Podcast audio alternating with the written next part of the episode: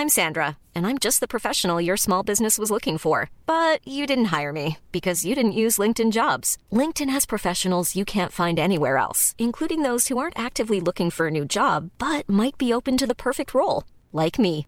In a given month, over 70% of LinkedIn users don't visit other leading job sites. So if you're not looking on LinkedIn, you'll miss out on great candidates like Sandra. Start hiring professionals like a professional. Post your free job on linkedin.com/people today. Ahora inicia A la Una con Salvador García Soto. A la Una. Donde la información fluye, el análisis se explica y la radio te acompaña.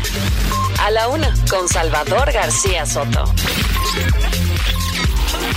A la Una. Comenzamos.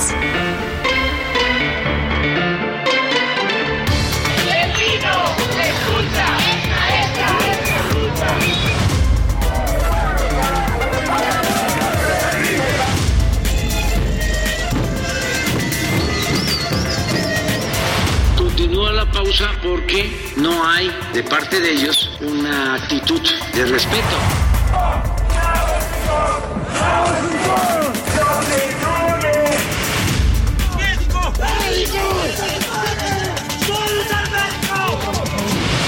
señor Gómez Leiva lo dijo, fue un ataque directo, fue un ataque en su contra. Entonces, más que hablar de un hecho aislado, hablamos de un hecho específico y concreto en contra de él.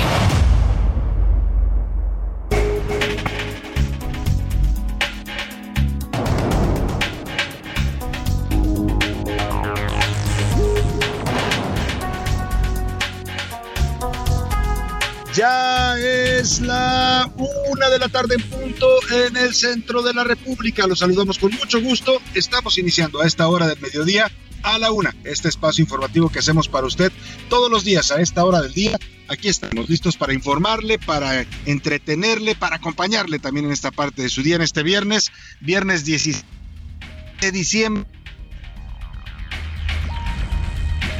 De buen ánimo, también comienza el fin de semana y, estamos ya en vísperas de la Navidad. Estamos a solo nueve días de la Navidad, a ocho días de la Nochebuena y a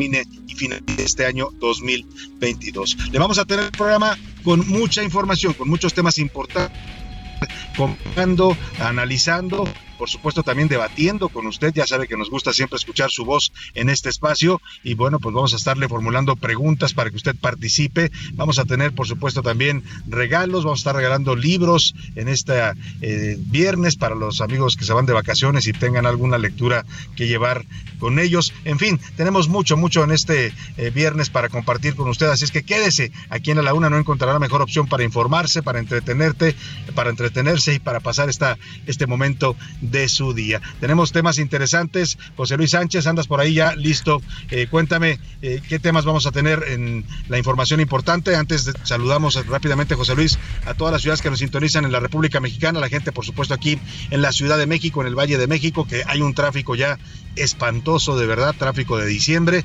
Ah, sálgase usted con tiempo si tiene algún compromiso, si va a llegar a algún punto, porque está literalmente saturada la ciudad en la mayor parte de las avenidas y vías de comunicación. Y por supuesto también la gente de Guadalajara, Jalisco, de Monterrey, Nuevo León, de Tampico, Tamaulipas, de Oaxaca capital, a la gente de la comarca lagunera, muchos saludos, a la gente de Chilpancingo Guerrero, de Tuxtla Gutiérrez, Chiapas, a todos, a todos los que sintonizan, por supuesto, a Tijuana, Baja California, a todos los que sintonizan el Heraldo Radio, les mandamos un afectuoso abrazo. Y también a la gente que nos escucha más allá del Río Bravo, en la, el territorio de los Estados Unidos, a McAllen y a Bronzeville, a San Antonio, Texas, a Chicago, Illinois y a las ciudades de eh, Cedar Rapids y también Independence allá en el estado de Iowa. José Luis Sánchez, ¿qué temas tenemos importantes para informar el día de hoy? Salvador García Soto, buen viernes. Así es, mucha información que se ha generado en las últimas 24 horas. Eh, Les contamos a puerta cerrada, Salvador, hace unos minutos y previo al comienzo del proceso electoral para renovar la gubernatura en el Estado de México, los tres aspirantes del PRI, PAN y PRD, junto con los líderes de estos partidos, eh, se acaban de reunir. Están en cónclave, están a puerta cerrada,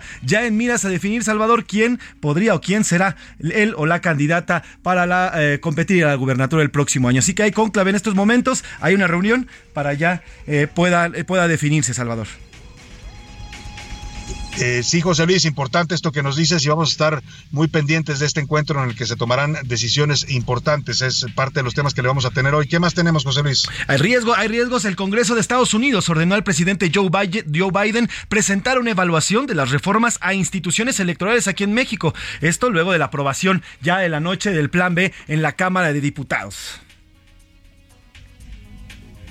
Oye, por, por cierto, José Luis, que no le gustó nada al presidente López Obrador este tema de que desde Estados Unidos estén analizando y comentando sus, sus reformas. Eh, ya lo comentó hoy en la mañanera, por supuesto que el presidente ve esto como temas de injerencia. No le gusta que Estados Unidos opine sobre asuntos, pero hay que recordar que Estados Unidos tiene dentro de sus políticas y principios de política exterior, pues temas de defensa de la democracia en, el mundo y de derechos humanos. Claro, hay que reconocer también que los aplican en Washington según les conviene, pero por lo pronto pues ya le pusieron el ojo a la reforma electoral de López Obrador. Es la segunda iniciativa que confronta o que por lo eh, la primera, José Luis Sánchez, recordarás, fue la reforma energética. Así es, y de terror, Salvador, ayer por la noche, ya cerca de la medianoche, el periodista Ciro Gómez Leiva fue atacado a balazos. Fue cerca de su casa, ya prácticamente a 200 metros de su casa, y bueno, dos hombres le dispararon. Afortunadamente salió ileso por una camioneta blindada en la que él se transporta, pero bueno, un ataque aquí en la Ciudad de México a Ciro Gómez Leiva, Salvador. Oye, grave esto, José Luis, de verdad es delicado literalmente lo dijo él mismo ayer en su tweet donde informó de este los, los disparos. José Luis ¿me escuchas? Sí, te escuchamos perfecto. Los, los disparos eh, que quedaron registrados en la camioneta blindada que llevaba la vida el blindaje que trae su camioneta eh, pues quedaron literalmente eh, en la ventana donde él iba conduciendo es decir le dispararon a quemarropa intentaban asesinarlo y esto José Luis preocupa mucho porque se trata sin duda de ataques a periodistas que son a su nivel de violencia. Yo no sé quién quiera en este momento desestabilizar eh, al país con este tipo de ataques y atentados. No sé si tenga que ver con grupos del crimen organizado, con grupos eh, de radicales que hay en este momento lamentablemente en México, tanto de un bando como del otro, los que apoyan a López Obrador y los que están en contra. Eh, como quiera que sea, es un una llamada de atención. Gracias a Dios está bien Ciro Gómez Leiva, salvó la vida, pero esto merece una condena total y una investigación a fondo del gobierno. Ya dijo el presidente hoy, José Luis, que van a indagar, que van a investigar.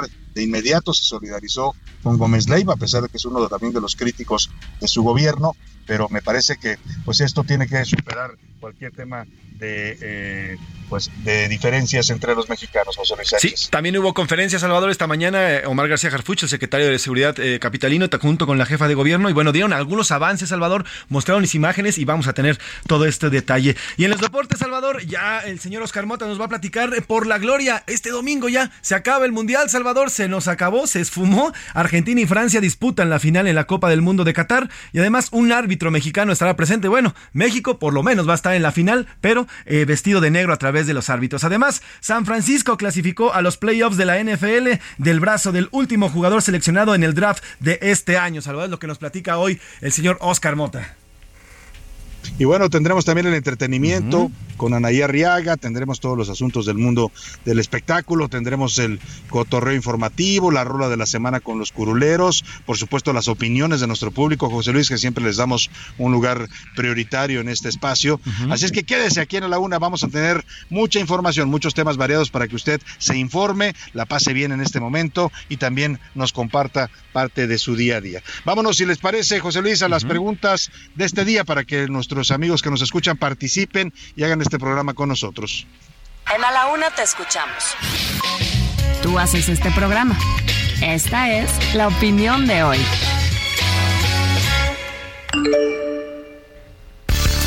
Las preguntas de este viernes tenemos temas interesantes para la gente, José Luis Sánchez. Uno de ellos tiene que ver con un aumento, un aumento fuerte que viene a los productos de pan en México. Una de las principales panificadoras en México, comercialmente de las más fuertes, que es la empacadora y productora de pan Bimbo, pues va anuncia que a partir del próximo lunes aumentará la mayoría de sus Sí, exacto, va, a haber un anuncio, eh, va a aumentar cerca del 7% en algunos productos. El grupo Bimbo ya está adelantando que existe este aumento para el próximo, para los próximos días. Además de otros productos también van a aumentar como cigarros, como cervezas y otros más. Eh, esto desencadenaría, desencadenaría un nuevo aumento en todos los productos. Y bueno, pues también hay un índice, Salvador, un índice que se publicó en los recientes días. Eh, obviamente todos ubicamos este pastelito, un pastelito, el, el gancito, pues el gancito de marinela. Y hay un, hay un índice muy importante que, bueno, dice que en 2019 este pastelito, por ejemplo, y que además marca perfectamente cómo ha aumentado los precios, en 2019 costaba 11 pesos. Hoy, hoy Cuesta 23 pesos este gansito, este pastelito nada más. Y bueno, marca perfectamente y nos muestra perfectamente, nos dibuja cómo es que han ido los aumentos. Y esta tarde les preguntamos, Salvador, eh, si su economía, su economía personal y familiar todavía soporta estos aumentos a los productos básicos. Y las respuestas que tenemos, ah, sí, todavía aguanto, pero híjole, estoy a punto de reventar, está a punto de reventar mi bolsillo. Eh, no, vivo al día, ya no tengo dinero, ya no me alcanza, ya no soporta mi economía más aumentos y sé, el gobierno del presidente López Obrador no ha podido con la inflación a pesar de los PASICs, a pesar de los aumentos a las tasas de interés y a pesar de todas las medidas que ha intentado implementar el gobierno actual. Así que, eh, bueno, pues esa es la primera pregunta que le hacemos el día de hoy. La segunda tiene que ver sobre este ataque. El ataque que sufrió ayer el colega periodista eh, Ciro Gómez Leiva, eh, a 300 metros de llegar a su casa, fue atacado a balazos ayer por la noche. Y bueno, pues además de este ataque, bueno, pues es, de la mayor relevancia, sin embargo, recordemos que en este año han asesinado a al menos 16 periodistas más. Es decir, nuestro país es uno de los, de los países más violentos eh, para practicar y para llevar a cabo el oficio del periodismo. Y la pregunta que le hacemos el día eh, de hoy, ¿usted eh, cree que ataquen a un periodista como Ciro Gómez Leiva aquí en la capital y afuera de su casa es un hecho? ¿Ah? Es un hecho grave, la violencia está desbordada en la capital y en todo el país. B, no pasa nada, es un delito como cualquier y como los que ocurren día a día en nuestro país. Y C, la polarización que hay en México nos está llevando a una violencia extrema que vivimos día a día. Y por último, la tercera pregunta que también le planteamos el día de hoy y es nada más y nada menos lo que va a ocurrir este domingo. Se acaba el Mundial después de 28 días de fútbol, 28 días de fiebre, 28 días de que vimos tristezas, alegrías, victorias, derrotas de todos los países y de todas las naciones. Bueno, pues este domingo, en punto de las 10 de la mañana, de las 10 de la mañana se enfrenta Francia, perdón, a las 9 de la mañana, perdón, a las 9 de la mañana se enfrenta Argentina contra Francia. Francia contra Argentina en una final. Messi, Messi el 10, el 10 y el, que dicen ya es el sustituto de Diego Armando Maradona con Mbappé, un jovencito, un jovencito francés, 23 años que se ha echado a cuestas esta selección, a los Blues que le llaman. Y bueno, pues la final, Argentina-Francia. Y le preguntamos, ¿quién cree que va a ser el campeón mundial? A Argentina, de la mano de Leo Messi. B, Francia. Francia va a resolver y va a ser bicampeón del mundo porque recordemos que está defendiendo la corona. Y C, a mí me da igual el fútbol me da igual que haya acabado o que haya iniciado. Es más, ni me enteré que hubo Mundial de Fútbol. Ahí están las tres preguntas lanzadas, están en el aire y yo le pido que nos escriban, nos responda y pues sus comentarios aquí los leemos y los escuchamos al 55 18 41 51 99. Estamos aquí escuchando y atendiendo como siempre sus mensajes. Vamos a tener libros importantísimo. Además le tengo ahí un par de discos también de la Navidad, de la Navidad eh, para que usted pueda disfrutar ya, porque además hoy, hoy inician formalmente las posadas. Hoy ya estamos pues ya de fiestas de plácemes, porque hoy ya comienzan estas celebraciones prácticamente en todo el mundo. Así que vamos con las posadas también y vamos a tener esta música. Sin nada más que decir, ¿qué le parece si nos vamos a un resumen de noticias y luego entramos de lleno a la información? Porque ya estamos aquí en A la Una con Salvador García Soto. Manita de gato. La Secretaría de Obras y Servicios de la Ciudad de México anunció que será a través de adjudicación directa que tres empresas se encargarán de la rehabilitación de la Terminal 2 del Aeropuerto Internacional de la Ciudad de México. Está en chino. El Banco de México informó que las compras que hizo México a China aumentaron 24.7% en los primeros 10 meses de 2022, con lo que alcanzaron un valor sin precedentes de 100.449 millones de dólares. ¡Oh, la, la! El multimillonario francés Bernard Arnault se convirtió en la persona más rica del mundo al reportar una fortuna de 184 mil millones de dólares. ¡Olé! El Instituto Electoral de la Ciudad de México avaló una iniciativa ciudadana mediante la cual el Congreso local tendrá que discutir y votar la prohibición de corridas de toros en la capital. Gran medida. Nueva York se convirtió este jueves en el estado más reciente en prohibir la venta de gatos, perros y conejos en las tiendas de mascotas.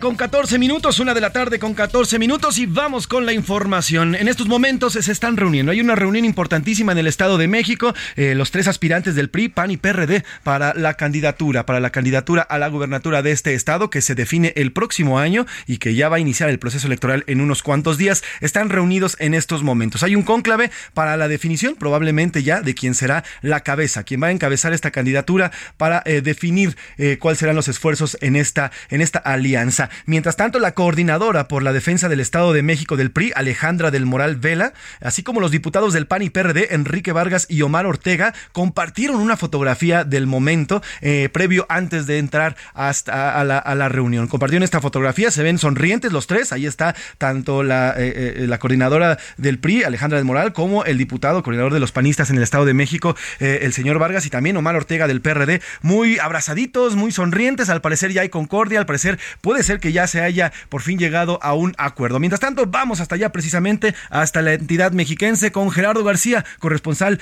en este estado de Heraldo Media Group, que nos cuenta, nos cuenta de qué va este, esta reunión y qué es lo que se sabe hasta ahora. Gerardo, ¿cómo estás? Buena tarde. A menos de un mes de que arranque el proceso electoral para renovar la gubernatura mexiquense, los tres aspirantes del PRI, PAN y PRD se reunieron en privado y acordaron ir en unidad y que sí habrá alianza Va por México. El encuentro se da un mes de que eh, los tres partidos políticos iniciaron las mesas políticas para negociar, concretar ya sea una coalición o candidatura a común y derrotar a Morena el 4 de junio del 2023. La coordinadora para la defensa del Estado de México del PRI, Alejandra del Moral Vela, así como los diputados del PAN y PRD Enrique Vargas del Villar y Omar Ortega Álvarez respectivamente compartieron una fotografía del momento. El encuentro fue compartido por cada uno de los políticos en sus respectivas redes sociales. En el mismo aseguraron que cierran ese año y que están listos para el 2023, es decir, los comicios a gobernador. Hay que destacar que en los últimos días cada uno de los partidos involucrados han avanzado en sus procesos internos para concretar la alianza y este viernes el PRI tendrá Consejo Político Estatal para ello. Además, los institutos políticos siguen en estas mesas técnicas instaladas después del 17 de noviembre para consumar su asociación electoral el 4 de junio.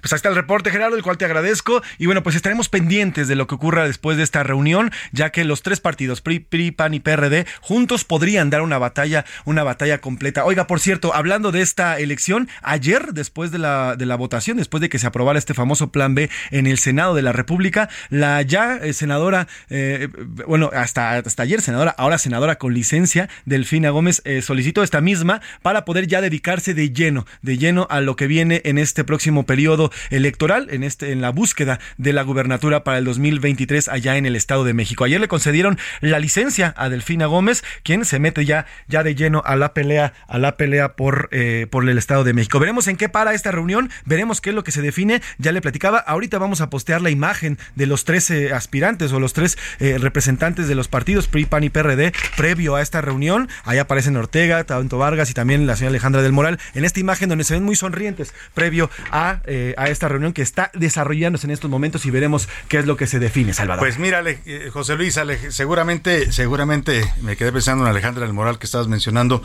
Seguramente se va a definir ya la candidatura de la alianza y vamos a ver quién quién la encabeza. Todo indica y todos los los eh, trascendidos dicen que es Alejandra del Moral pero aquí lo interesante es lo que van a negociar, José Luis, porque esto lo que estamos viendo más que nada es una negociación política para ver cómo se van a repartir el, la coalición y el próximo gobierno. ¿eh?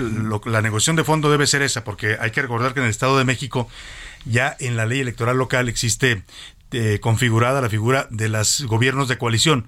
No solo una alianza, la que están pactando el PAN, PRI y PRD en este momento, no solo una alianza para competir en las elecciones, sino para hacer un gobierno común, un gobierno donde usted vea sí, tal vez a una gobernadora perista, si es que ganan las elecciones, pero también a un secretario de gobierno panista, a un procurador perredista, a un secretario de salud priista, y así ir intercalando posiciones, que es lo que se pretende con esta negociación que estamos en este momento, ya nos decías José Luis, está teniendo lugar.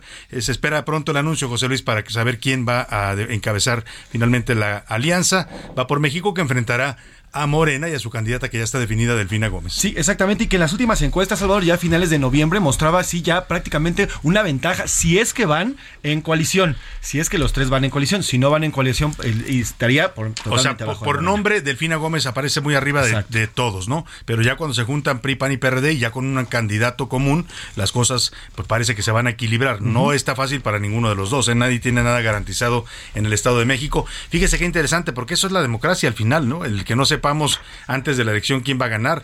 Y eso es lo que queremos evitar volver en México. Por eso todo este debate de la eh, reforma electoral del presidente López Obrador, tantas reacciones eh, y críticas que ha desatado, porque lo que buscan con esa reforma es otra vez consolidar la fuerza de un solo partido. Es decir, que Morena domine a todos y que Morena gane todas las elecciones y que Morena tenga siempre ventajas competitivas en las elecciones. Eso ya lo conocemos los mexicanos, lo vivimos 75 años con el PRI.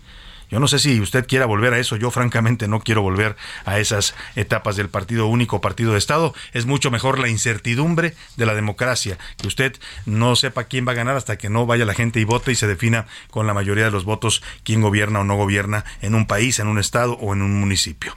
Ahí dejamos el tema, José Luis, y vamos precisamente, bueno, al mismo tema, porque este se trata de la reforma electoral, justamente esto que ya comentabas, el Congreso de los Estados Unidos le ordenó al presidente Joe Biden que presente una evaluación a las reformas a las instituciones electorales en México aprobadas este jueves en la Cámara de Diputados y también un balance sobre las posibles consecuencias para la seguridad nacional de la Unión Americana. Están preocupados los congresistas de Estados Unidos porque ven pues lo que se está diciendo acá en México, lo que dicen los expertos que este esta reforma eh, a leyes secundarias va a desequilibrar el sistema electoral mexicano, lo va a meter en un problema al estrangular al INE, al achicarlo, al quitarle funciones, al quitarle recursos, eh, con la idea de favorecer además, porque así está hecha la ley, ¿eh? todo está hecho para favorecer al partido que tenga más fuerza y en estos momentos no hay otro partido que tenga una fuerza similar a la del partido Morena, que es el partido gobernante. Recordemos que desde noviembre pasado el Departamento de Estado de los Estados Unidos había respaldado al INE diciendo que las instituciones electorales independientes son una piedra angular para la democracia. Y por supuesto, esta opinión, esta petición que hacen los congresistas de Estados Unidos al presidente Joe Biden para que opine sobre la reforma electoral de su gobierno, pues no le gustó nada, nadita al presidente López Obrador, que dijo pues que Joe Biden ni siquiera sabe del INE, que ni lo hace en el mundo. Eso es lo que piensa López Obrador.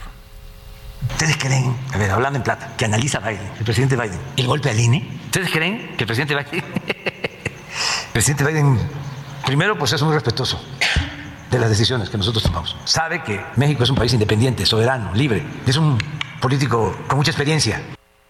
Bueno, ahí está el presidente. No cree que el presidente Biden se vaya a meter al tema del INE. Ojo, lo mismo decía López Obrador cuando empezaron a, cuestionarle su reforma electoral desde Washington. ¿eh? Decían, no, no, no, estamos muy bien. No, no, ellos no, no están preocupados para nada. No, no les preocupa la reforma energética. Y tómala hasta que le dieron el ramalazo de las denuncias en el TEMEC. Ahora dice lo mismo, que Biden no se va a meter con el tema de la reforma electoral. Eso es lo que piensa el presidente López Obrador. Y ya le decía que la Cámara de Diputados aprobó ayer por la noche, en lo general y en lo particular, el plan B de esta reforma electoral del presidente, que bueno, debilita básicamente lo que hace es debilitar al INE, amputarle trabajadores, quitarle funciones, eh, amarrarle las manos, quitarle dientes para que pueda castigar y sancionar a partidos y a candidatos. Eh, bueno, hubo algunos cambios en la Cámara de Diputados que le hicieron a la minuta que les mandó el Senado. Eh, básicamente eliminaron la llamada cláusula de la vida eterna, esta cláusula que le daba vida artificial a los partidos pequeños que podían recibir votos, transferencias de votos de partidos grandes para no perder el registro. El verde se deslindó de esta propuesta, el PT no lo hizo, pero ya el presidente López Obrador había dicho pues que él no estaba de acuerdo con esto, así es que finalmente se lo eliminaron en la Cámara de Diputados. Esto fue lo que dijo el presidente hoy agradeciendo la aprobación de la reforma electoral, de su reforma electoral mucho, como lo hice ayer con los senadores, a los diputados que eh, votaron a favor de esta reforma. No podíamos dejar el precedente de que una institución al servicio de minorías, de una oligarquía que se sentían dueños de México, eh, Bueno, ahí está el presidente, dice que por eso se, por eso se fregó al INE, porque dicen que era una oligarquía que se sentía dueños de México. Ya eh, invitó el presidente también a los senadores eh, al Palacio para felicitarlos y para agradecerles la aprobación de su reforma, pero no invitó ni a Monreal ni al senador Rafael Espino, presidente de la Comisión de Estudios Legislativos, que el miércoles votaron en contra de su reforma. Bueno, pues vamos a seguir con este tema más adelante. Por lo pronto nos vamos a la música. Hoy vamos a tener eh, música de Luis Van Beethoven, este gran genio musical, porque hoy se cumplen 252 años de su natalicio. Venga, comencemos con la quinta sinfonía de Beethoven.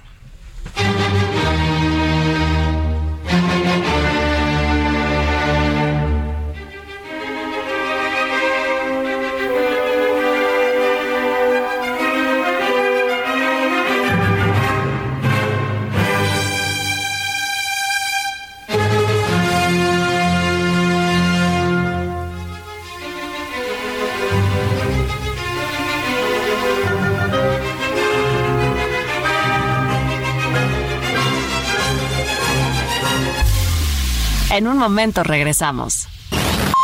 Ya estamos de vuelta en A la Una con Salvador García Soto. Tu compañía diaria al mediodía. En Soriana, esta Navidad lo damos todo. Carne de res para asar a 164.90 el kilo. Pierna de cerdo con hueso congelada a 69.90 el kilo. Y aguacate en malla o cebolla blanca a solo 19.80 el kilo. Soriana, la de todos los mexicanos. A diciembre 19. Aplican restricciones. Estrena con Ford La Viga dos unidades únicas en México. Ford Expedition Limited 2022 o una Ford Expedition Max 2022. Aprovecha la entrega inmediata. Visítanos hoy mismo en Calzada de la Viga, 1880, Mexicalcingo, Iztapalapa, código postal 09099, Ciudad de México. O llama al 5521-284071. La rima de Valdés. ¿O de Valdés la rima? ¡Qué indignación! ¡Qué coraje! Aunque pagué mi boleto, mas con todito respeto, a mí sí me dieron baje. A esto yo le llamo ultraje, porque ahí mero, en el Azteca, la boca me quedó seca cuando dijeron, Nanay, no pasas, así que bye. Pero qué cosa más chueca. Mi Bad Bunny no se me hizo, ya no pude ni bailar, tanto que quería perrear y hasta tirarme en el piso, mas la petición que hizo nuestro jerarca es grandiosa, es una idea muy hermosa, lo dijo en la mañanera, que Bad Bunny nos cayera en el zócalo. ¿Qué cosa? El ídolo de las masas es el artista campeón, es el rey del reggaetón, que nos cante aquí en la casa, pues su perreo nos abraza por la espalda y se nos pega y ya no se nos despega qué manchado, más que venga para que nos entretenga y de gratis. Sería mega. En Soriana, esta Navidad lo damos todo. Compra uno y lleve el segundo al 50% de descuento en todos los chocolates navideños e importados y en todos los turrones y panetones. Además, todas las leches evaporadas en lata a solo 10 pesos con 100 puntos. Soriana, la de todos los mexicanos. A diciembre 19, aplican restricciones. La primera actuación de Ludwig van Beethoven fue a los 7 años de edad, un 26 de marzo de 1778. Y en esa presentación, por supuesto, ya destacaba su genialidad.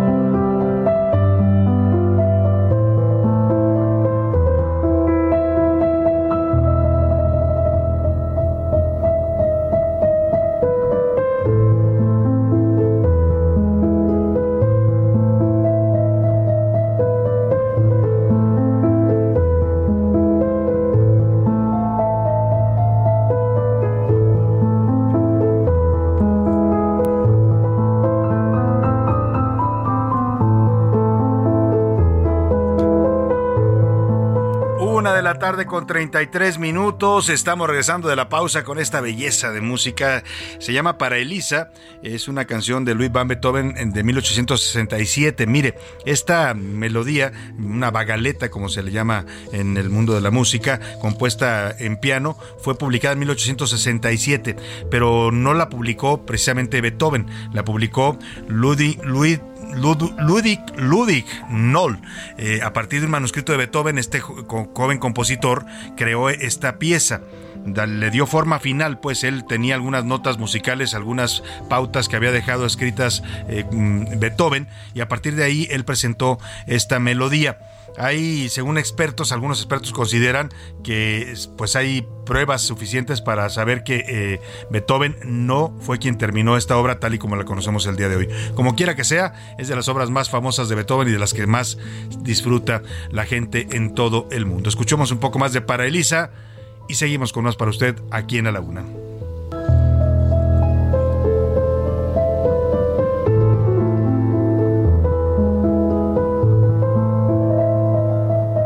Es tan famosa esta melodía, de verdad es una de las más conocidas, yo creo, del mundo de la música clásica, la que, de las que más identifica a la gente, que hasta una versión en cumbia le hicieron, ¿sí? Como escucha usted, para Elisa de Beethoven en cumbia. Aquí le voy a poner una eh, probadita.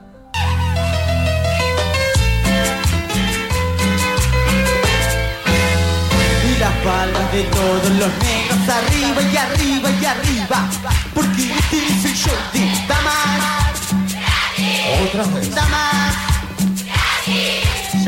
Bueno, pues ahí está esta melodía en la que utilizan esta secuencia del piano de eh, para Elisa de Beethoven en una cumbia argentina. Bueno, ver para, o más bien escuchar para creer, ¿no? Vamos a seguir con más temas importantes en este mediodía. Le platico el eh, tema de las relaciones con España. Algo raro está pasando, ¿no? No vamos al tema de España. Bueno, algo raro está pasando con el tema de España, porque ahorita le voy a poner un audio que el presidente López Obrador dice hoy, insiste en que las relaciones eh, con España están en pausa, cosa que parece muy extraña, ¿no? Porque ayer el canciller Marcelo Ebrard se reunió con su par español eh, y dijeron que las relaciones en México están muy bien, que están en un buen momento, que se están avanzando en muchos temas importantes. Eso dice ayer el canciller, el secretario de Relaciones Exteriores. Y hoy el presidente parece que le quiere corregir la plana o contradecirlo y dice esto que le voy a poner. Continúa la pausa porque no hay ah. este, de parte de ellos una actitud eh, de respeto. Le envié una carta respetuosa al jefe del Estado, al rey de España, y ni siquiera tuvo pues la atención de contestarme. Le mandé cartas al Papa Francisco y me las contestó todas. Bueno, pues ahí está lo que dice el presidente. Él, insiste que las relaciones con España están en pausa. No sé si están en pausa nada más en su cabeza o en dónde, porque en la realidad él mandó un nuevo embajador a España, Quirino Ordaz, con toda la polémica que generó el nombramiento de este exgobernador de Sinaloa como embajador de México en España. Allá se encuentra despachando.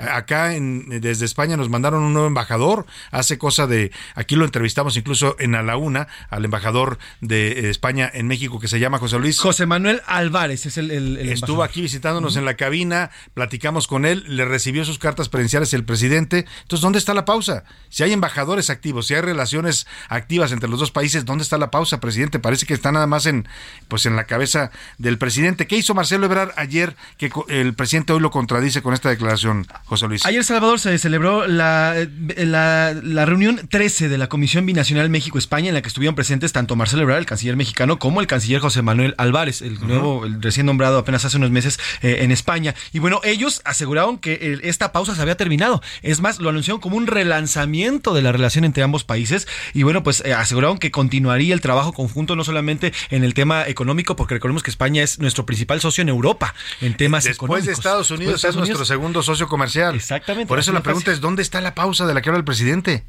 Es que de verdad eh, pasa, pasa lo mismo con Perú. Dice, estamos en pausa. Ahí sí, por declaraciones que ha hecho el presidente, están molestos en Perú. Pero en España, aquí nos dijo el embajador en estos micrófonos, nosotros tenemos una gran relación con México, seguimos intercambiando comercio, seguimos intercambiando cultura, arte, somos países hermanos y no nos vamos a detener no lo dijo así el embajador, pero yo pienso que lo pensó cuando se lo preguntaba yo, porque le decía, el, el, presidente mexicano dice que estamos en pausa, dice, no, bueno, pues la pausa, quién sabe dónde estará, pero nosotros seguimos trabajando en una relación conjunta. ¿En qué eh, países donde hay reuniones de comisiones binacionales se puede hablar de, de relaciones diplomáticas en pausa? Bueno, en el mundo de Amlolandia, ahí se puede hablar de eso. Y recordar, Salvador, que esta pausa la lanzó el 9 de febrero. O sea, ya estamos casi a un año de que el presidente López Obrador lanzara esta pausa. Ya, Entonces, que, que, le den un reset al presidente, Exacto. ¿no? A ver si se le, se le, borra esta idea de que está enojado con el rey de España. Eh, es el tema que el presidente confunde sus, sus emociones personales o sus convicciones personales ideológicas con la política exterior de todo un país. ¿no? No, no, no se definen así los asuntos exteriores, señor presidente. Oiga, y lo que pasó ayer por la noche, ya lo comentaba José Luis Sánchez, es bastante grave. Este ataque que denunció el propio periodista Ciro Gómez Leiva, supongo que ayer saliendo de su noticiero que hace en la cadena Imagen, el noticiero nocturno, iba llegando a su casa, vive aquí en Coyoacán, en la delegación Coyoacán, eh, cuando en la colonia Florida, cuando iba eh, pues a bajarse de su vehículo eh, se aparecieron sujetos armados y le dispararon literalmente a matar ¿eh? hay balazos en la camioneta. Yo subí ayer un tuit por la noche de balazos que están dados del lado del conductor así a quemarropa. O sea se ve que le dispararon con toda la intención de matarlo. Hay balazos también enfrente hay balazos en la, en, en la carrocería en el cofre de la camioneta. Afortunadamente él llevaba una camioneta blindada eh, fueron sujetos que viajaban en una motocicleta eh, y él mismo hace la denuncia ayer por la noche en las redes sociales, lo que desata todo tipo de reacciones, la mayoría de preocupación, porque estamos ante un intento de asesinar a un periodista eh, muy... A la una. ¿Qué pasó, Alex? Un periodista muy perdóneme, se nos disparó ahí un, un, sello. El tema, le decía, es un periodista muy importante, un periodista de una trayectoria pues amplia, que hoy tiene visibilidad en muchos medios, en la prensa, en la televisión, en la prensa escrita. Y bueno, pues, ¿quién, quién quiere provocar algo así? ¿O cuál es la razón para atacar de esa manera a un periodista aquí en la Ciudad de México? Eh? Porque desgraciadamente, y me duele decirlo, en los estados de la República el asesinato de periodistas es cosa de todos los días. Matan periodistas todos los días en situaciones dramáticas. Eh, tenemos cifra de más de casi más de 70 periodistas ya asesinados en lo que va del gobierno de López Obrador, en lo que va este sexenio.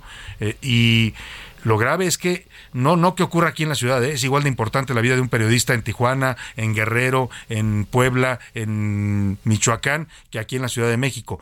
Pero atacar a un periodista que tiene una visibilidad nacional, evidentemente lleva otro tipo de mensaje.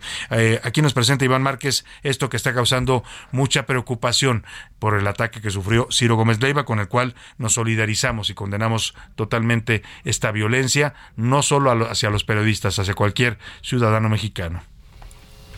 Thank you. En punto de las 11.10 de la noche, al sur de la Ciudad de México, el periodista Ciro Gómez Leiva sufrió un atentado a escasos 200 metros de su casa. Al menos dos personas en motocicleta y vehículo le dispararon directamente, pero gracias al blindaje de su camioneta fue que resultó ileso. Así lo narró él mismo. Lo escuché, pues creo que dos disparos, quizá fueron más. Disparo seco y volteo y veo a una persona.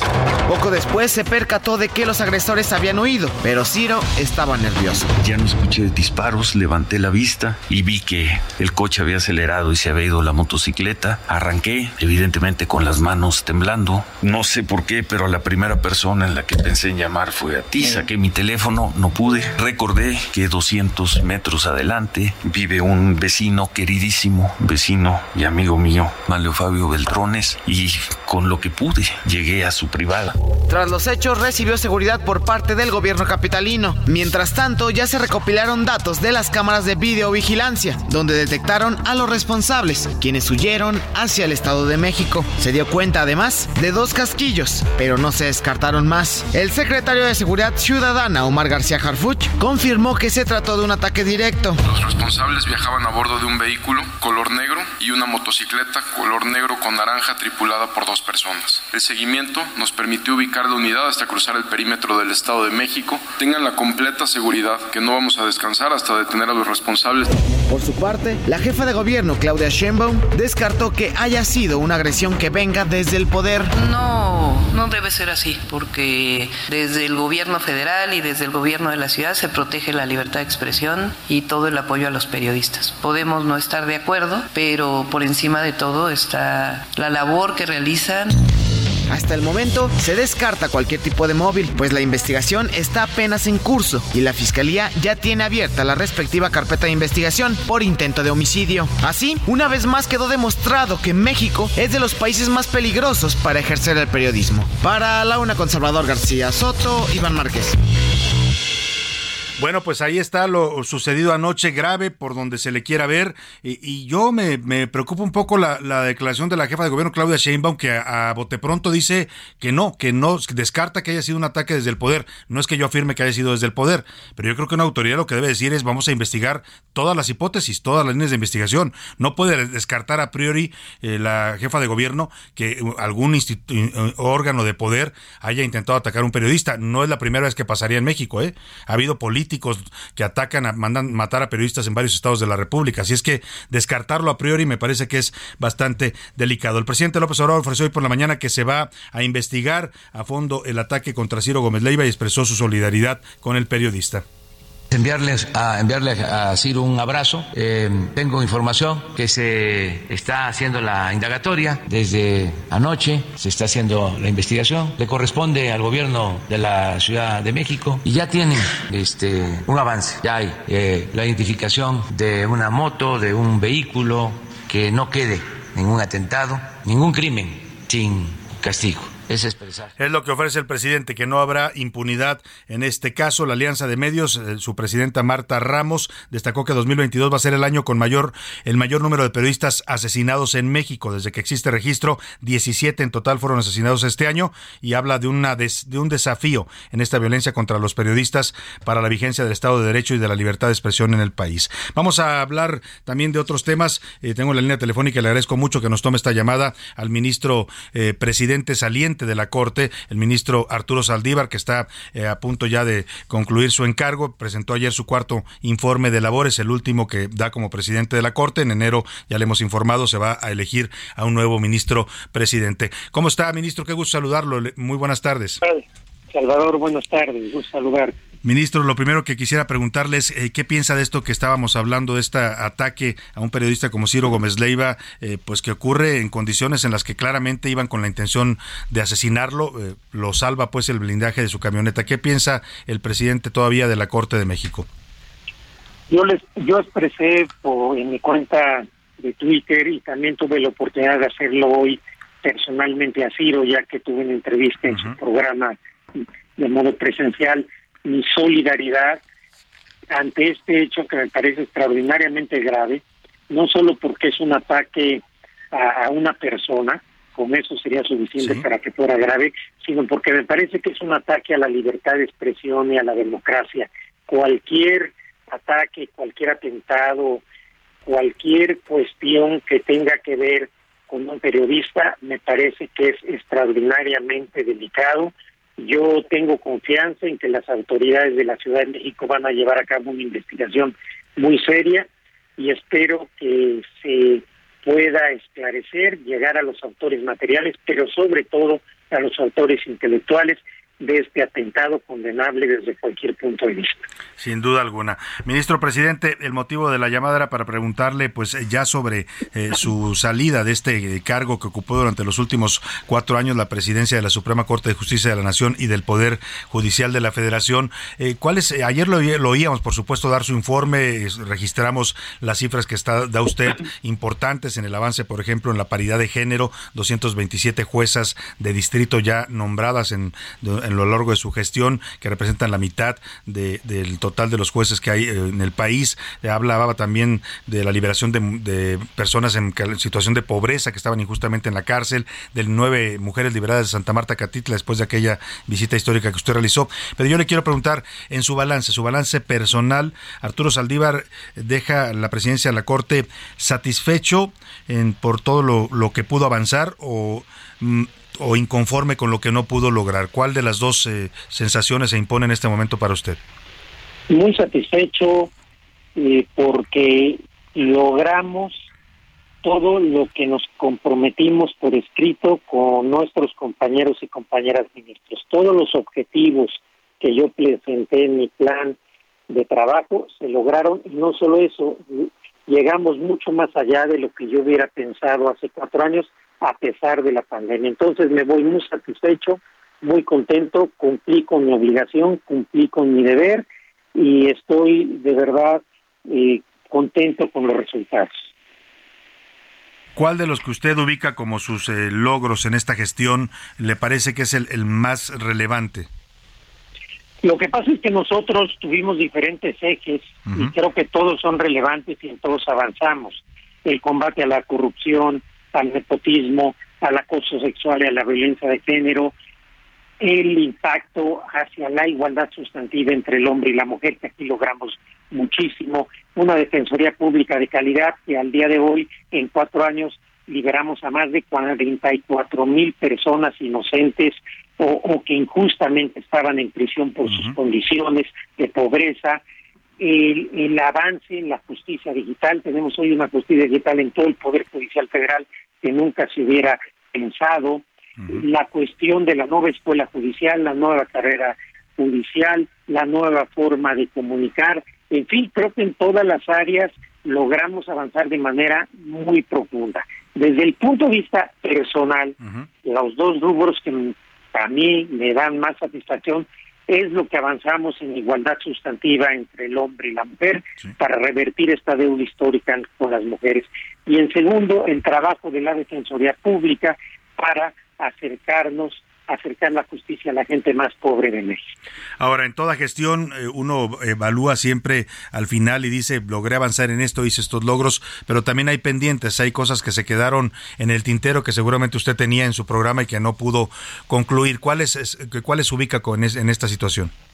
La verdad, eh, no quiero parecer eh, arrogante o con cero autocrítica, pero todo lo que nos propusimos lo alcanzamos.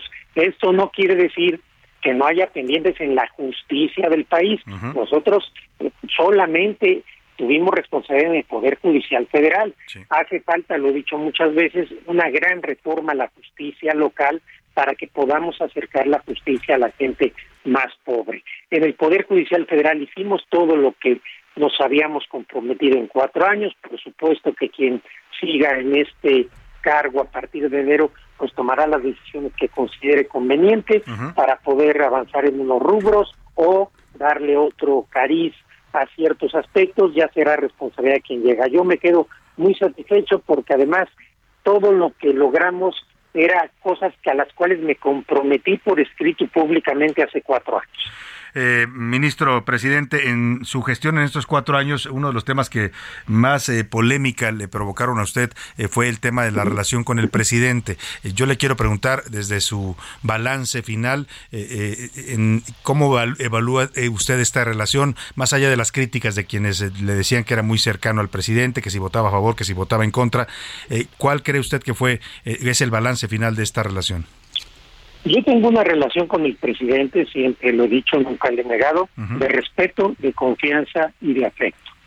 Ahora bien, las críticas que se hacen, que es una narrativa interesada que se sembró en un sector de la sociedad y se repite como un mantra de manera reflexiva, realmente son falsas porque la cercanía que tengo yo con el presidente, la confianza, permitió la gran reforma judicial que eh, blindó al Poder Judicial y que lo fortaleció en su independencia y autonomía.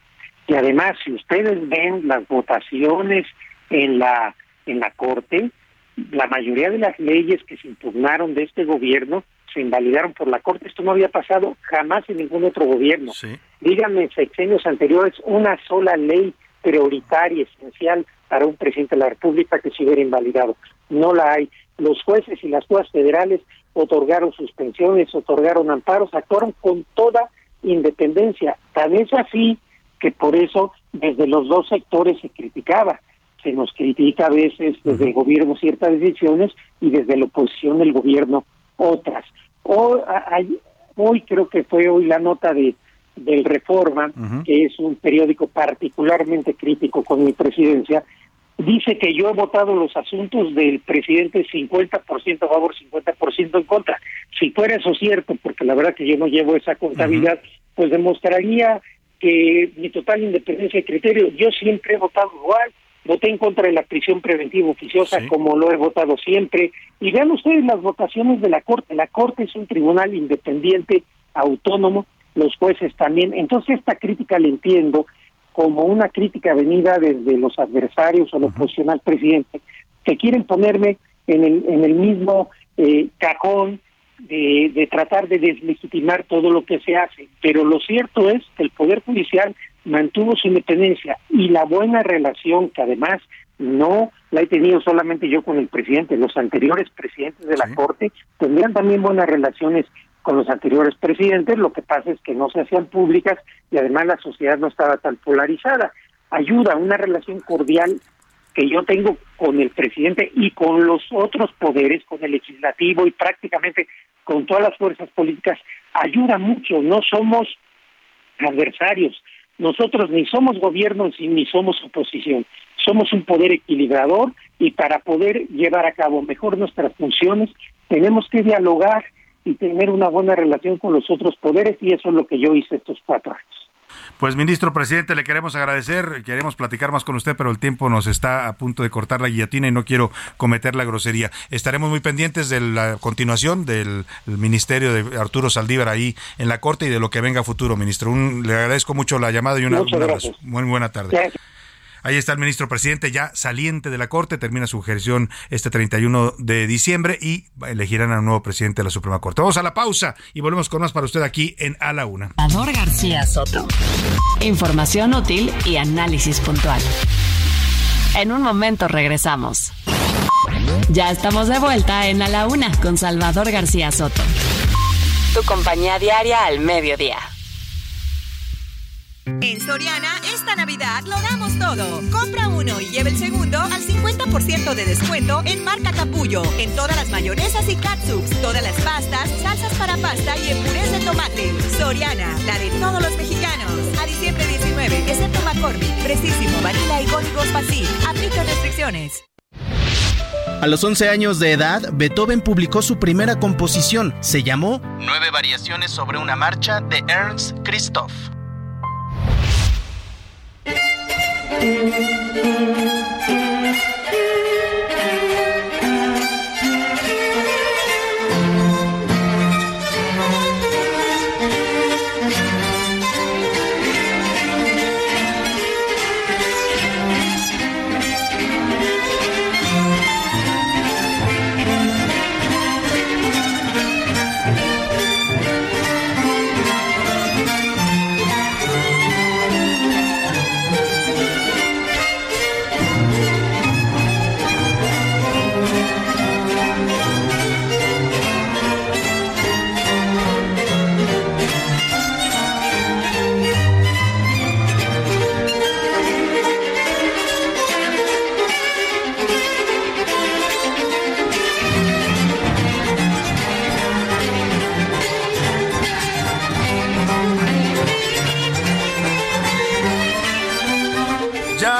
Las 2 de la tarde en punto en el centro de la República y los saludamos con gusto. Estamos iniciando a esta hora del mediodía la segunda hora de a la una y lo hacemos a este ritmo frenético de los violines en esta que es la obra La Gran Fuga de Louis van Beethoven de 1825 interpretada por el cuarteto de cuerdas número 13. Escuche usted la maravilla de esta música que va a un ritmo frenético eh, pues en eso, en, en una fuga musical. Vamos a estar escuchando más música de Beethoven porque hoy se cumplen 252 años de su natalicio, del día que nació este gran genio alemán de la música.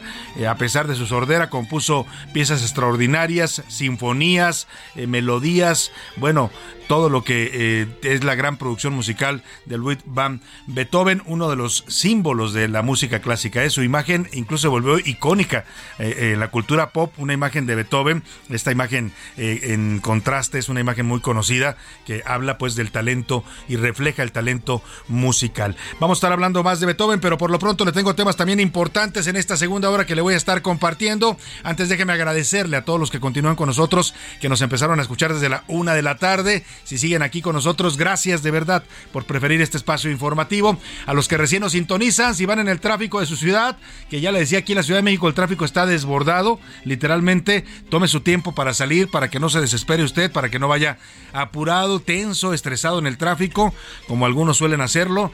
no, yo creo que yo no, ¿verdad? Pero bueno, el tema, el tema es que sí hay que tomar tiempo porque sí está complicado. Supongo que también en Monterrey, en Guadalajara, donde nos escuchan en Tijuana, en la comarca lagurera, el tráfico navideño ya se empieza a sentir. Así es que, pues hay que salir eh, con más tiempo de lo normal, de lo que usted prevé para sus trayectos, para que no se le compliquen las cosas en este día. Y bueno, vamos a tener temas importantes, le decía.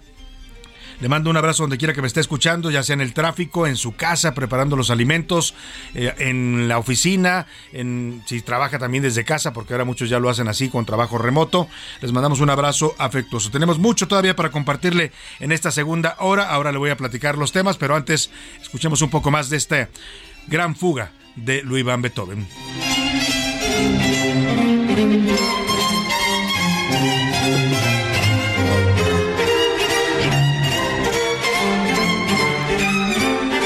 Oiga, y le tengo regalos también. Por supuesto, en este viernes vamos a tener libros buenos libros, además, varios de ellos interesantes para leer en, este, en estas vacaciones, si usted va a descansar. Y también nos quedan todavía discos de Navidad de Rodrigo de la cadena, esta extraordinaria selección de villancicos, canciones navideñas. Lo mismo canta un villancico que una cumbia, el Rodrigo de la cadena, que canta una canción en inglés de estas navideñas también que son muy bonitas. Todo con extraordinarios arreglos musicales en la Navidad con Rodrigo de la cadena, que es el disco que le vamos a regalar. Y libros, le digo rápidamente los libros que tenemos. A ver, para que usted vaya viendo cuál le interesa y nos diga textual, literal cuál es el libro que quiere llevarse. Tenemos uno que se llama Los sueños de la niña de la montaña. Es una historia interesante, una historia de superación y de crecimiento personal que nos cuenta Eufrosina Cruz, que es la autora. Ella llegó a ser diputada del Partido Acción Nacional y es la historia de una indígena zapoteca que transformó México. Interesante historia de esta eh, política eh, que salió de las comunidades indígenas zapoteca de Oaxaca. Cuenta la historia de terquedad y rebeldía, una niña que a los 12 años decide escribir su destino y de paso ayudar a miles y miles de mexicanas a cambiar su suerte. Y vamos a tener también otro libro, este es de editorial Grijalvo, que le estoy diciendo de la, los sueños de la niña de la montaña.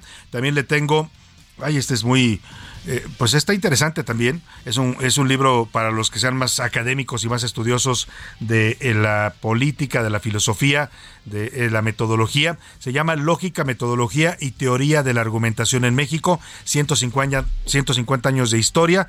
Es de Walter Weller Tabuada, este extraordinario académico y profesor de la Universidad Autónoma Metropolitana. trata en este libro sobre la historia de la literatura generada en México sobre temas como las distintas lógicas deductivas, la tradicional a la matemática, la metodología de las ciencias y la lógica informal, incluyendo la teoría de la argumentación. Este está editado por GEDISA y por la Universidad Autónoma Metropolitana, por la UAM. Eh, también le tenemos otro libro que se llama El Poder y la República, una transición secuestrada. Es de Porfirio Muñoz Ledo. Habla, por supuesto, del gobierno. Hace un cuestionamiento allá en este libro que es reciente al gobierno de López Obrador.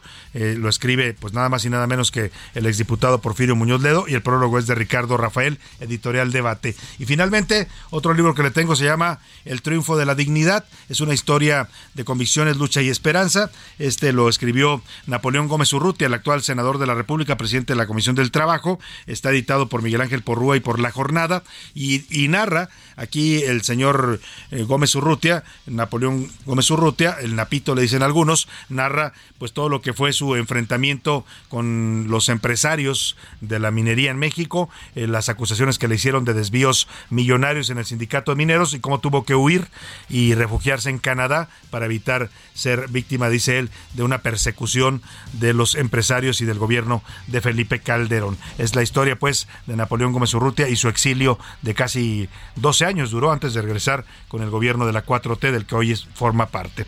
Dos discos también de Rodrigo de la Cadena, Navidad con Rodrigo de la Cadena le vamos a tener con la música navideña que ya le hemos estado poniendo. Vamos a escuchar un poco de este disco de Rodrigo de la Cadena para que usted vea lo que le estamos regalando. Que aquí en mi mesa para ti tengo un lugar,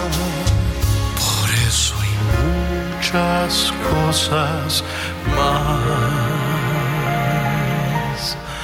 Ven a mi casa esta Navidad. Bueno, es parte de lo que contiene este disco de Rodrigo de la Cadena. Vamos a hacer una pregunta muy sencilla para que se los lleve. Eh, vamos a hablar, eh, vamos a preguntar, ¿qué preguntaremos, José Luis Sánchez, que andas por aquí? ¿Qué Oye, te ocurre? pues hoy inician las posadas, Salvador. Ah. Hoy inician las posadas. Que nos digan un elemento clásico de una posada. ¿Cómo ves, Salvador? ¿Con eso, cualquiera? Con eso, cualquier elemento. Bueno, ya sabe usted, hay elemento. muchos, ¿eh? Uf, a ver, infinidad. no, no le voy a decir usted. Díganos cualquier Exacto, elemento exacto. que tiene que aparecer forzosamente en una posada y con eso se lleva un disco o un libro. Usted díganos cuál libro prefiere y por supuesto también si quiere uno de los discos de Rodrigo de la Cadena. Los números para que nos marque 5518 41 51 99. Y es importante, Salvador, que nos incluyan su nombre, por favor. Ojo. Ayer llegaron muchísimos mensajes, pero Sí. no tenían el nombre completo. Si no ponen el nombre, no podemos pues, Exacto. ¿No decirlo aquí y no podemos darle el premio a los que mar- marquen. Primero comience a marcar y mándenos sus mensajes. Vámonos, como siempre, a esta hora del día, a escuchar sus opiniones, comentarios a las preguntas que le formulamos. Ya están conmigo aquí en la mesa también. Ya escuchó José Luis Sánchez. Por aquí anda también Milka Ramírez. ¿Cómo estás, Milka? Bienvenida. Muy bien, Salvador, muchas gracias. José Luis, ¿cómo Bien. estás? De hecho, yo, dije- yo estaba así como en este programa de televisión de concursos de un elemento de las pasadas y yo. Querías ¡Los pisar. borrachos! Ah, los borrachos son infaltables. Los gorrones también. Los gorrones, no pueden faltar los gorrones, sí, en, la- claro. en la- en las posadas. Hay muchos elementos eh, que son eh, característicos de nuestras posadas. Hablamos de las posadas tradicionales y también de las otras, porque oh, cuando la gente dice posadas, muchos piensan en fiesta nada más, Sí, ¿no? claro. Otros se acuerdan, porque a mí me tocó todavía de niño. No sé, mí. ti te tocó, Milka? Sí, sí me tocaron Posadas de estas sí. donde ibas a pedir Sí, sí, sí. eh, literalmente posada, llevabas tu velita, ibas cantando el hora pro Oh, nobis. Sí, sí me tocó. posada. No, sí, exactamente. Ya no se hace eso, Salvador. eh, lamentablemente no, todavía en algunos lugares de la República los Sí, sí, conservan, claro. pero pues sí se va perdiendo. Lamentablemente son tradiciones que habría que conservar, ¿eh? porque son bonitas. Yo me acuerdo de niño y era muy bonito la ilusión de estar ahí cantando, rezando para que al final le dieran su bolo, ¿no? Exactamente. No Su- voy a decir con qué, dulces. pero bueno, porque si les voy a dar la respuesta, pero hay muchos elementos que sí, además que al Ya final- dije un elemento. Sí, ahorita, ahorita los dijo, pero bueno. Pues ahí está. Vamos a preguntar en este momento, en este espacio, ¿qué dice el público? Muchachos, muchachos, tranquilos, ahorita les damos los libros, me están cayendo, bueno, pero ni, ni los de las tiendas a los que les debo me están escribiendo tanto, pero bueno, abrazo. Oigan, nos dicen por acá, solidaridad a todos los periodistas y los reporteros del país. En Sin México, todos los gobiernos, en México, los gobiernos anteriores y el actual han fracasado en proteger a este tan importante gremio. Sin ustedes, nosotros no conocemos nada y nos, no nos daríamos cuenta de lo que está ocurriendo en otros. Sal- Saludos, Ramiro Sí, Santillana. este no es un tema nada más de López Obrador, ni es la crítica. Por supuesto, en su gobierno van ya casi 70 periodistas asesinados, 12 en lo que va de este año, que es un récord. Nunca habían matado a tantos periodistas en un solo año. Pero también, claro que es un problema de Felipe Calderón, de Enrique Peña Nieto, de Fox. Es un fracaso total, si me apura, no solo de los presidentes del Estado mexicano, darle protección a un gremio como es el periodístico, no porque seamos importantes, ¿eh? no porque seamos más o menos importantes que cualquier otro gremio o cualquier ciudadano. Porque yo le he dicho aquí, cuando se mata a un periodista, lo que están matando es una voz que informa a la sociedad, una voz que da una opinión, una voz que representa pues un valor intrínseco de la democracia, que es la libertad de expresión. Eso es lo que se está asesinando, además de un ser humano, pues como cualquier otro, cuya vida vale lo mismo que cualquier mexicano que sea víctima de la violencia en este país. José García nos escribe, eso es la polarización. Nunca se había visto que un presidente como el que tenemos actualmente polarizara tanto y sobre todo pusiera a la sociedad en contra de algunos comunicadores. Cuídense mucho, por favor, y tengan un gran feliz Sin duda, mire, yo coincido con eso. Eh, mm, Buena parte del discurso de división, de polarización, de confrontación entre los mexicanos viene desde el poder, indudablemente, no se puede negar. Lo escuchamos todos los días en las mañanas, pero también del otro lado. ¿eh? Aquí, para que haya, dice un dicho que para que haya un pleito se necesitan dos. Y López Obrador podría ser muy pendenciero y podría ser muy irresponsable estar usando la violencia, pero si no hay quien le conteste al otro lado, no estaríamos en la situación en la que estamos. Y también los anti-López Obradoristas se han vuelto extremadamente violentos y agresivos. Así es que yo diría que aquí es un tema de ambos bandos. Nos tienen a los mexicanos metidos en una pelea, en una división, que lo uni- el único camino que va a tener de salida es esto, la violencia que empieza a asomarse a estos niveles. Lo hemos visto, Salvador, en algunas protestas, por ejemplo, por parte de los 4T y, de- y los, los allegados a este actual gobierno, cuando llega algún medio que no les gusta, que ha sido asociado por el presidente, atacan al reportero. Atacan los Nada más por traer el, símbolo, el logo. y amenazan, hay cantidad de periodistas, a mí mismo me llegan a veces mensajes Sí, sí, amenazantes, ¿no? O, o denigrantes, ¿no? Tú y tus hijos eres un tal por cual, es un, ¿no? Ojalá y se mueran, o sea, Sí, cosas sí, así sí, te dicen a veces en, en las redes sociales, ¿no? Y eso es parte de un discurso de violencia. Sí, diario que acabamos el programa, Salvador, nos llegan tweets, de- nos Sí. mencionan a todo el equipo y nos mientan, ¿no? Así que de, ventada de mamá es lo de menos, ¿no? Y, y respetamos la libertad de expresión. ¿eh? lo único que no se vale es atizar la violencia y denigrar a las personas por ideas políticas. Eso es lo que yo no estoy de acuerdo. Salvador García Soto, la verdad es que yo creo que Argentina va a ser el campeón, Latinoamérica tiene que sacar la casta en este en esta final de fútbol. Y sobre el tema de Ciro Gómez Leiva es lamentable, lamentable desde el inicio que un periodista tenga que utilizar una camioneta blindada y después llegar hasta un ataque. Cuídense mucho, Pues por mire, favor. en este país cualquiera tendría que usar una camioneta blindada. Lamentablemente no todos pueden hacerlo porque es bastante caro traer una camioneta blindada. Eh, Yo no traigo el carro blindado y la verdad es que lamentablemente cualquiera puede ser sujeto a este tipo de ataques, ¿no? En este caso fue Ciro Gómez Leiva y es grave por la figura de que se trata eh, periodísticamente hablando, pero le puede pasar a cualquier mexicano lamentablemente. En Twitter, ¿qué dicen? En arroba ese García Soto, la comunidad tuitera Milka. En Twitter, sobre el aumento de los precios de los productos, el 5% dice que todavía aguanta. El 44%. ¿Todavía aguantan? 5%. Sí, Ah, bueno, 5%. Son, son los que tienen buena lana, yo creo. Híjole, el 44%, Móchense.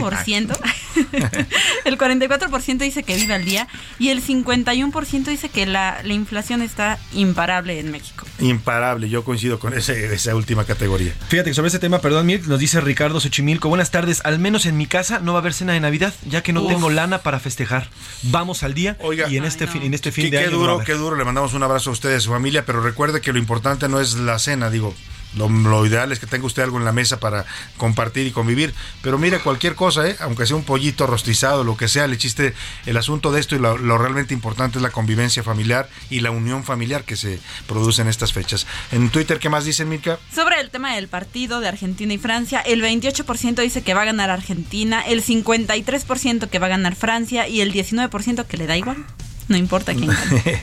bueno, más, más, más este, a favor de Francia, más gente Más a favor, de sí. blues. No- Por alguna razón los mexicanos se volvieron anti-argentinos. Entiendo que nos ganaron, ¿eh? Pero no es la primera vez que nos ganan Eh, tampoco. no, y que los eliminan de un mundial, o sea, Exactamente, no es la tampoco. primera. Ni es el primer país ni el único. Exactamente. Bueno, a lo mejor viene lo- el- este animadversión porque el técnico Tata Martínez es argentino. O sea, yo puedo entender que los brasileños estén diciendo que pierdan los argentinos porque tienen una rivalidad histórica, Fuerte. territorial, Sí, sí, cultural, de idioma, todo, lo que usted quiera. Pero acá en México recibimos a montones de argentinos, aquí viven muchos argentinos, sí, ¿no? sí, sí, la y la verdad, llena, cuando ¿no? vamos allá, los, también, también nos reciben bien, no es que te traten para nada eh, mal los argentinos. Nosotros los queremos, queremos a los argentinos. Eh, mira.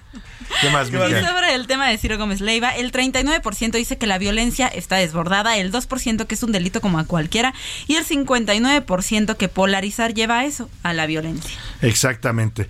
Bueno, ¿qué más, José Luis? En saludos. Nos dice Alfredo desde Veracruz, la economía ya no aguanta. Los ciudadanos piensan que con las migajas que regala a veces el gobierno estamos bien, pero no. Vean, volteen a sus familias, vean si les sigue alcanzando para lo mismo. Y tenían razón cuando arrancaron el programa. Hoy el ejemplo del pastelito es el más claro. Está carísimo todo y está incomprable todo. O sea, de 11 pesos ¿De el 11? gancito pasó a A 23. 23. O sea, Ay, más del 100% Sí, aumentó sí, un gancito, para que se una idea. No porque haya quienes sí les gustan los gancitos y, o, o verlos o lo que sea, ¿no? El tema es, eh, el tema es que sí es un reflejo de, de los incrementos. Y bueno, también hay que reconocer que el pan, eh, que en, en todas sus presentaciones fue de lo más afectado por la inflación internacional, por la guerra en Ucrania, porque ya le hemos explicado, Rusia y Ucrania son de los principales productores de trigo y de varios granos a nivel mundial.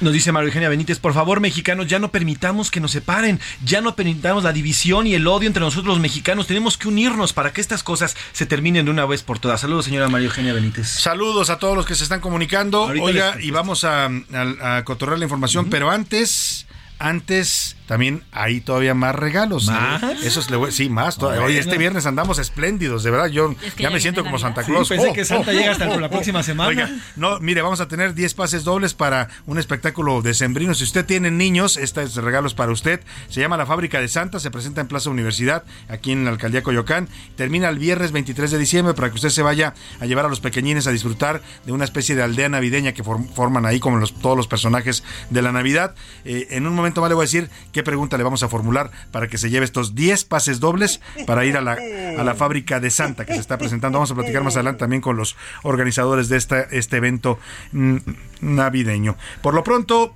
vamos. Ah, ya están. Bueno, ya están en la línea. Le voy a hago la pregunta una vez. Ahorita que terminemos la entrevista, vamos a hacerla. Vamos a platicar eh, con, con- sobre la magia de la Navidad. Hay gente que le gusta mucho esta época del año y también hay quienes pues procuran llevar esta magia y acercarla hasta las personas. Le estoy hablando de este, este, este, esta feria navideña que se hace cada año, año con año y en el que eh, pues usted puede llevar a los niños, a toda la familia, este no, no solo para niños, cualquiera que guste de la Navidad puede ir a, a observar y a disfrutar de este maravilloso maravilloso mundo que recrea la magia de la Navidad. Se está presentando la fábrica de Santa en, en la Plaza Universidad. Todo el mundo conoce dónde está Plaza Universidad, aquí en la Avenida Universidad, en la alcaldía Coyoacán. Y para eso tengo en la línea telefónica a Rodrigo, a Rodrigo Renovales. Él es creador y productor de la fábrica de Santa, que ya se está volviendo una de las tradiciones aquí en la Ciudad de México en materia navideña. ¿Cómo está, Rodrigo? Qué gusto saludarte. Buenas tardes. Muchas gracias, mucho gusto. ¿Cómo están? Muy bien, muy bien, Rodrigo, contentos porque pues ya estamos entrando de lleno a la época navideña y cada año ustedes se han vuelto ya una referencia, decía yo, muchas familias buscan la fábrica de Santa para pues ir a llevar a los niños, a los no tan niños, a todos los que disfruten del tema navideño.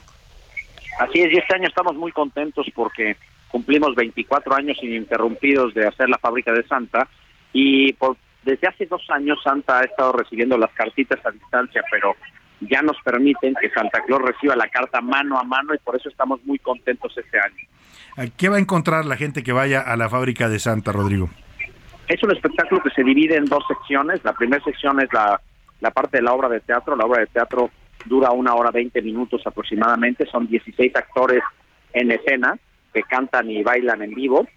Este, y después sales a hacer ciertas actividades en la aldea de la fábrica de Santa, donde vas a poder hacer una galletita con la señora Claus, hacer un experimento secreto con el jefe del taller, hacerle tu cartita santa, entregársela personalmente y muchas actividades más. Eh, y la verdad suena bastante entretenido, divertido. ¿Tú dirías que es solo para niños o también los grandes se van a divertir en la fábrica de Santa? Fíjate que este año las casas tratamos de hacerlas un poquito más grandes para que los papás también entren a hacer las actividades junto con los niños y aunque muchas veces las actividades de los niños le dan flojera a los papás, yo creo que lo que vale la pena es ver a tu hijo haciéndole la cartita, ver a tu hijo haciendo un experimento, ver a tu hijo cocinando con la señora Claus y tú ayudándole y tú volviendo a ser niño y volviendo a la magia de la Navidad de cuando tú eras chico. Creo que eso vale mucho la pena. Estamos tratando de que la gente deje los iPads y los teléfonos por una par de horas y que pueda volver a haber una convivencia familiar entre padres y hijos a través de la fábrica de Santa. Santa está muy contento, por eso hizo la fábrica un poquito más alta de tamaño para que los papás también puedan entrar a hacer estas actividades. Ahora es importante decir que la fábrica de Santa, preocupada también por la salud de quienes los visiten, pues establecieron protocolos sanitarios para tener los mayores cuidados posibles. Así es, tenemos eh, ciertos protocolos, incluso ahorita eh, las funciones solamente van a ser a la una y a las cinco, la de las siete se va a quitar por el tema de que la ciudad está a punto de regresar a, a, semáforo rojo, entonces estamos tratando de recortar también nosotros el horario y Santa pues está preocupado porque pues si no no va a poder entregar los cohetes el 24 si no le dan permiso, entonces todos tenemos que cuidarnos y todos tenemos que seguir haciendo los protocolos.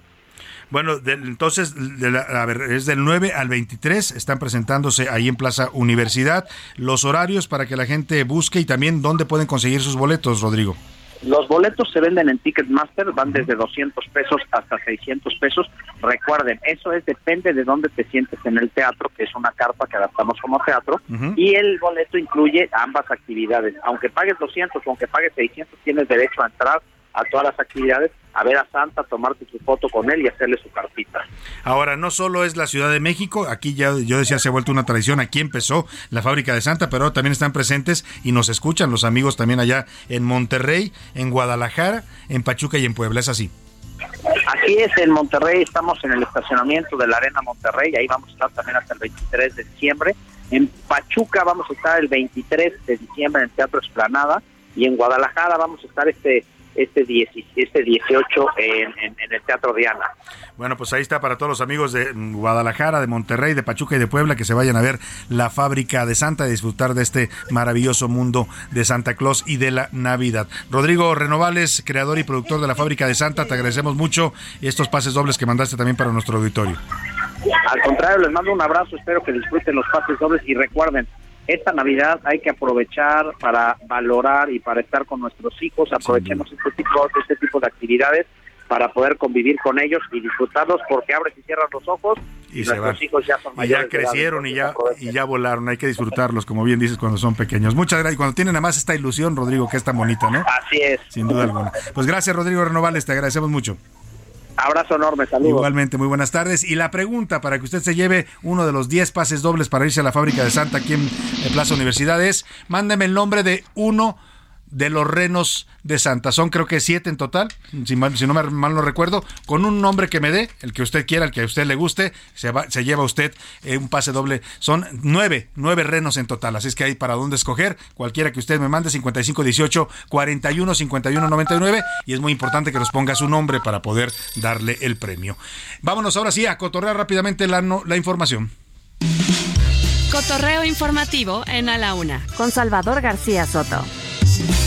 José, José, Luis Sánchez. Salvador, oigan, de verdad que quiero mucho al público. Mira lo que nos acaba de poner José García. Pásenme el número y la dirección de la persona que no va a poder cenar y yo le regalo un pavo. Así. qué maravilla. Tocayo, te abrazo, de verdad, José. García, Ahorita es, nos ponemos es, de es el de la Sí, laguna, de la comarca lagunera. Bueno, pues le vamos a pasar con gusto el nombre. Ahorita lo hacemos. Y el teléfono y usted lo contacta. José, gracias por su generosidad. Fue que nos trajo unos panes también deliciosos de la comarca. José Luis, ¿qué nos traes? Milka, ¿qué nos traes tú? Vamos a escuchar esto rápidamente, Salvador.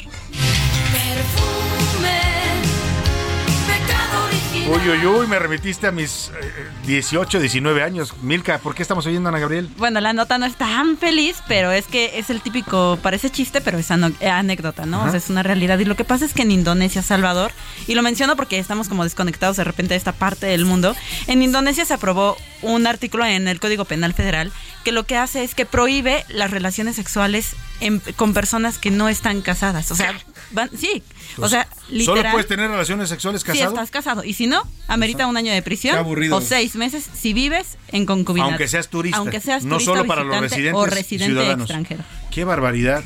Qué fuerte esto. Fuertísimo. Entonces dije, la voy a dar. Vamos ¿Qué van a hacer los jóvenes que no están ¿qué? casados? Pobrecitos.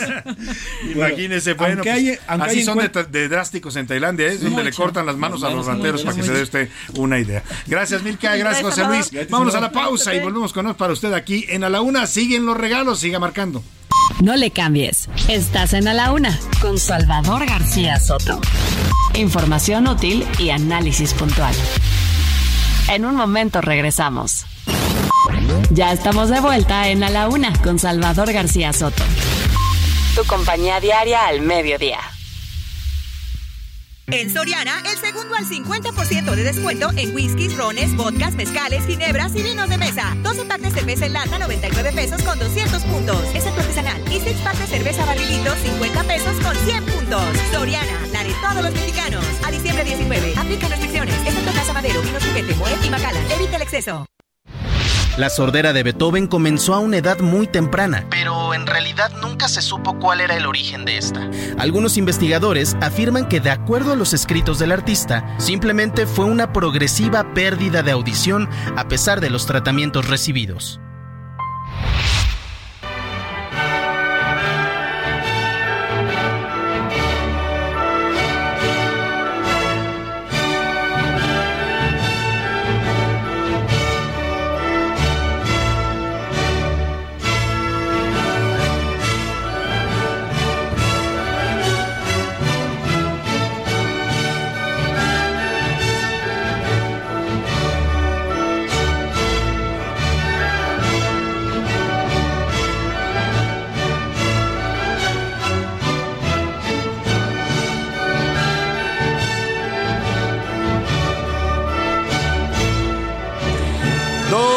Tarde con 31 minutos. Esta música que estamos escuchando a mí me gusta mucho. Es la Oda a la Alegría. Es el cuarto movimiento de la novena sinfonía de Beethoven. Muchos la conocen como el himno a la alegría.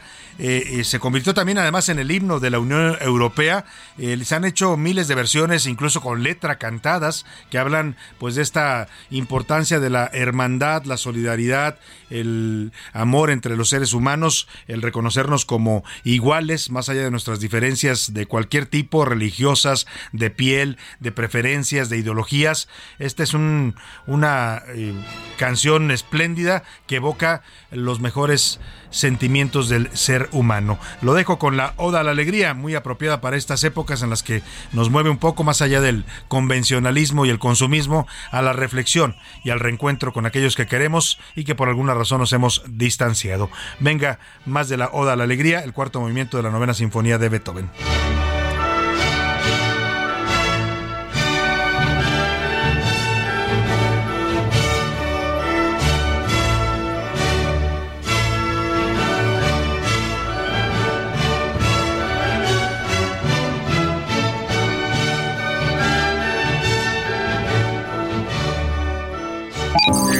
El ojo público. En A la Una tenemos la visión de los temas que te interesan en voz de personajes de la academia, la política y la sociedad. Hoy escuchamos a Melisa Moreno. En Melisa lo explica todo. El ojo público. A partir de esta semana y hasta el 23 de diciembre, el Fondo de Cultura Económica va a regalar más de 256 mil libros a jóvenes de 61 colonias de la Ciudad de México. Este esfuerzo denominado Libros para la Banda busca acercar la lectura a jóvenes de entre 12 y 20 años de edad. De entre los más de 200 libros que se van a regalar, se encuentran títulos de las colecciones A través del espejo, clásicos, colección popular, novela gráfica, La ciencia para todos, los especiales de A Orilla del Viento y Vientos del Pueblo. Se espera que con este programa se beneficie a al menos 25 mil adolescentes de toda la capital, a los cuales se les podrán dar más de tres ejemplares dependiendo la disponibilidad y asistencia en cada uno de los puntos. Este fin de semana Libros para la Banda llega a Tláhuac y Tlalpan, Álvaro Obregón, Cuauhtémoc, Iztapalapa, Coajimalpa y este domingo a Iztacalco y a la Gustavo Amadero. La segunda semana del programa inicia el lunes 19 entregando libros en las alcaldías Benito Juárez y Coyoacán. El martes 20 repiten Tlalpan y Álvaro Obregón en distintos puntos, mientras que el miércoles 21 se atenderá a Azcapotzalco y Magdalena Contreras. Por último, el jueves 22 de diciembre estarán en Coyoacán y Gustavo Amadero nuevamente, para finalizar el viernes 23 con la Gustavo Amadero e Iztapalapa, todas ellas en distintos puntos de cada alcaldía. Para conocer a detalle el punto más cercano para recibir alguno de los títulos disponibles, se puede consultar la cartelera de la Ciudad de México en cartelera.cdmx.gov.mx. Salvador, esto es todo por hoy. Nos escuchamos la siguiente. Yo soy Melisa Moreno y me pueden encontrar en arroba melisototota. A la una, con Salvador García Soto. Bueno, pues vamos a la información, a continuar con más. Ya son los 2.35. Están volando los pases dobles para la fábrica de Santa. Ya José Luis Sánchez nos dirá en un momento más quiénes son los ganadores, tanto de los libros que hoy hicimos eh, regalo, también de los discos de Rodrigo de la Cadena y la Navidad, y también, por supuesto, de los pases dobles para irse a la fábrica de Santa aquí en Plaza Universidad. Por lo pronto vamos a Puebla, porque allá, ya se recuerda usted que falleció lamentablemente el gobernador Miguel Barbosa. Ha habido toda una serie de acontecimientos que se derivaron después. Los homenajes, la, las despedidas, fue el presidente López Obrador a hacer una elegía del señor eh, Barbosa, a de, darle un discurso recordando pues que fue él el que le sugirió la marcha del pasado 23 de noviembre. En fin, lo que pasó después es interesante. Y aquí le, más o menos le dimos el contexto. Ya hay un gobernador sustituto que se va a quedar por los próximos dos años. Se llama Sergio Salomón y fue designado por el Congreso local la noche del, del, pasado miércoles. O sea, no habían pasado ni 48 horas de la muerte del gobernador, dicen hoy varias columnas. Todavía no, no se enfriaba el cuerpo de, de Barbosa, no lo enterraban y el Congreso de Puebla ya estaba convocando a elegir un nuevo gobernador. Y es que desde el centro les querían imponer dos nombres, yo le comenté aquí. Había un candidato que era Ignacio Mier Velasco, el presidente de la Cámara de Diputados, eh, que lo impulsaba Mario Delgado, el líder de Morena con muy mal tino, ¿eh? porque Mier Velasco era adversario declarado de, de, Barbosa, se habían peleado públicamente, estaban demandado, uno lo demandó eh, Mier a Barbosa. Yo no sé dónde se le ocurrió a Mario que iban a dejar pasar a, a, a Mier a Velasco no sé, o se ve que no, no le entiende mucho la política don Mario Delgado, ¿no? Porque ¿dónde se le ocurrió que el grupo de Barbosa iban a decir, ah, sí, mándanos a nuestro enemigo, mándanos a gobernar, ¿no? Bueno, ese era un candidato, el otro lo impulsaba el secretario de Gobernación, Adán Augusto, y era el presidente del Senado, el señor Alejandro Armenta, senador Alejandro Armenta. Estaba entre esos dos, pero cuando allá se enteraron, en, Puebla que les iban a mandar un enviado o una agente pues decidida desde el centro dijeron momentito hay una cosa que se llama la soberanía del estado de Puebla la vamos a ejercer convocaron a sesión extraordinaria del consejo el miércoles por la noche y ahí votaron la gubernatura interina de Sergio Osejo que era cercano sí al gobernador y a su esposa María del Rosario pero era un priista viene a ser priista. Todavía el 2021 era alcalde de su municipio originario que es Tepeaca era alcalde por el PRI PAN PRD por la alianza entonces, bueno, ahí lo que se comenta es que pues quien va a mantener y a controlar el poder es la esposa del fallecido gobernador, María del Rosario, se llama la señora. Bueno, pues ahí le dejo el tema de Puebla. Todo esto es porque finalmente hoy presentaron el informe que quedó pendiente en Puebla, lo iba a entregar el gobernador Barbosa, era su cuarto informe de gobierno, ya no pudo entregarlo porque falleció lamentablemente, pero lo llevaron hoy al Congreso la secretaria de Planeación y Finanzas del Estado, María Teresa Castro. Cuéntanos, Claudia Espinosa, te saludo con gusto allá en Puebla. ¿Qué tal, Salvador? Te saludo con gusto para darte a conocer que ya se ha dado la primera baja en el gabinete del gobernador Sergio Salomón Céspedes Peregrina. La exsecretaria ahora de Gobernación, Ana Lucía Gil Mayoral, envió eh, durante la noche, madrugada de ayer, una misiva en la que explicó que renunciaba al cargo y daba las gracias por haber tenido la oportunidad de trabajar al servicio del Estado de Puebla. En su lugar ha sido nombrado ya Julio Huerta, quien a partir de este día es el nuevo secretario de Gobernación. Al respecto, esta mañana el gobernador Sergio Salomón Céspedes Peregrina ofreció a los medios de comunicación el primer mensaje oficial a los ciudadanos en el que resaltó de nueva cuenta el trabajo colaborativo con todos los grupos sociales, además de insistir en que la seguridad y el combate a la corrupción serán una de las prioridades en esta administración y que se le dará continuidad a todos los trabajos emprendidos por Miguel Barbosa Huerta. Es la información que te tengo hasta el momento. Bueno, pues ahí está este tema eh, de Puebla. Gracias, Claudia, por tu reporte. Ya hay gobernador sustituto y hoy, pues no fue el gobernador sustituto. Eso me llama la atención porque ahí revuelo, ¿eh? Acá Mario Delgado se inconformó con esta designación tan rápida. También lo hizo Marco Cortés, desconoció el voto de los panistas a favor de la designación del nuevo gobernador. Y se me hace raro que no haya ido ya a presentar el informe, pues el gobernador sustituto lo mandó con la secretaria de Planeación y Finanzas.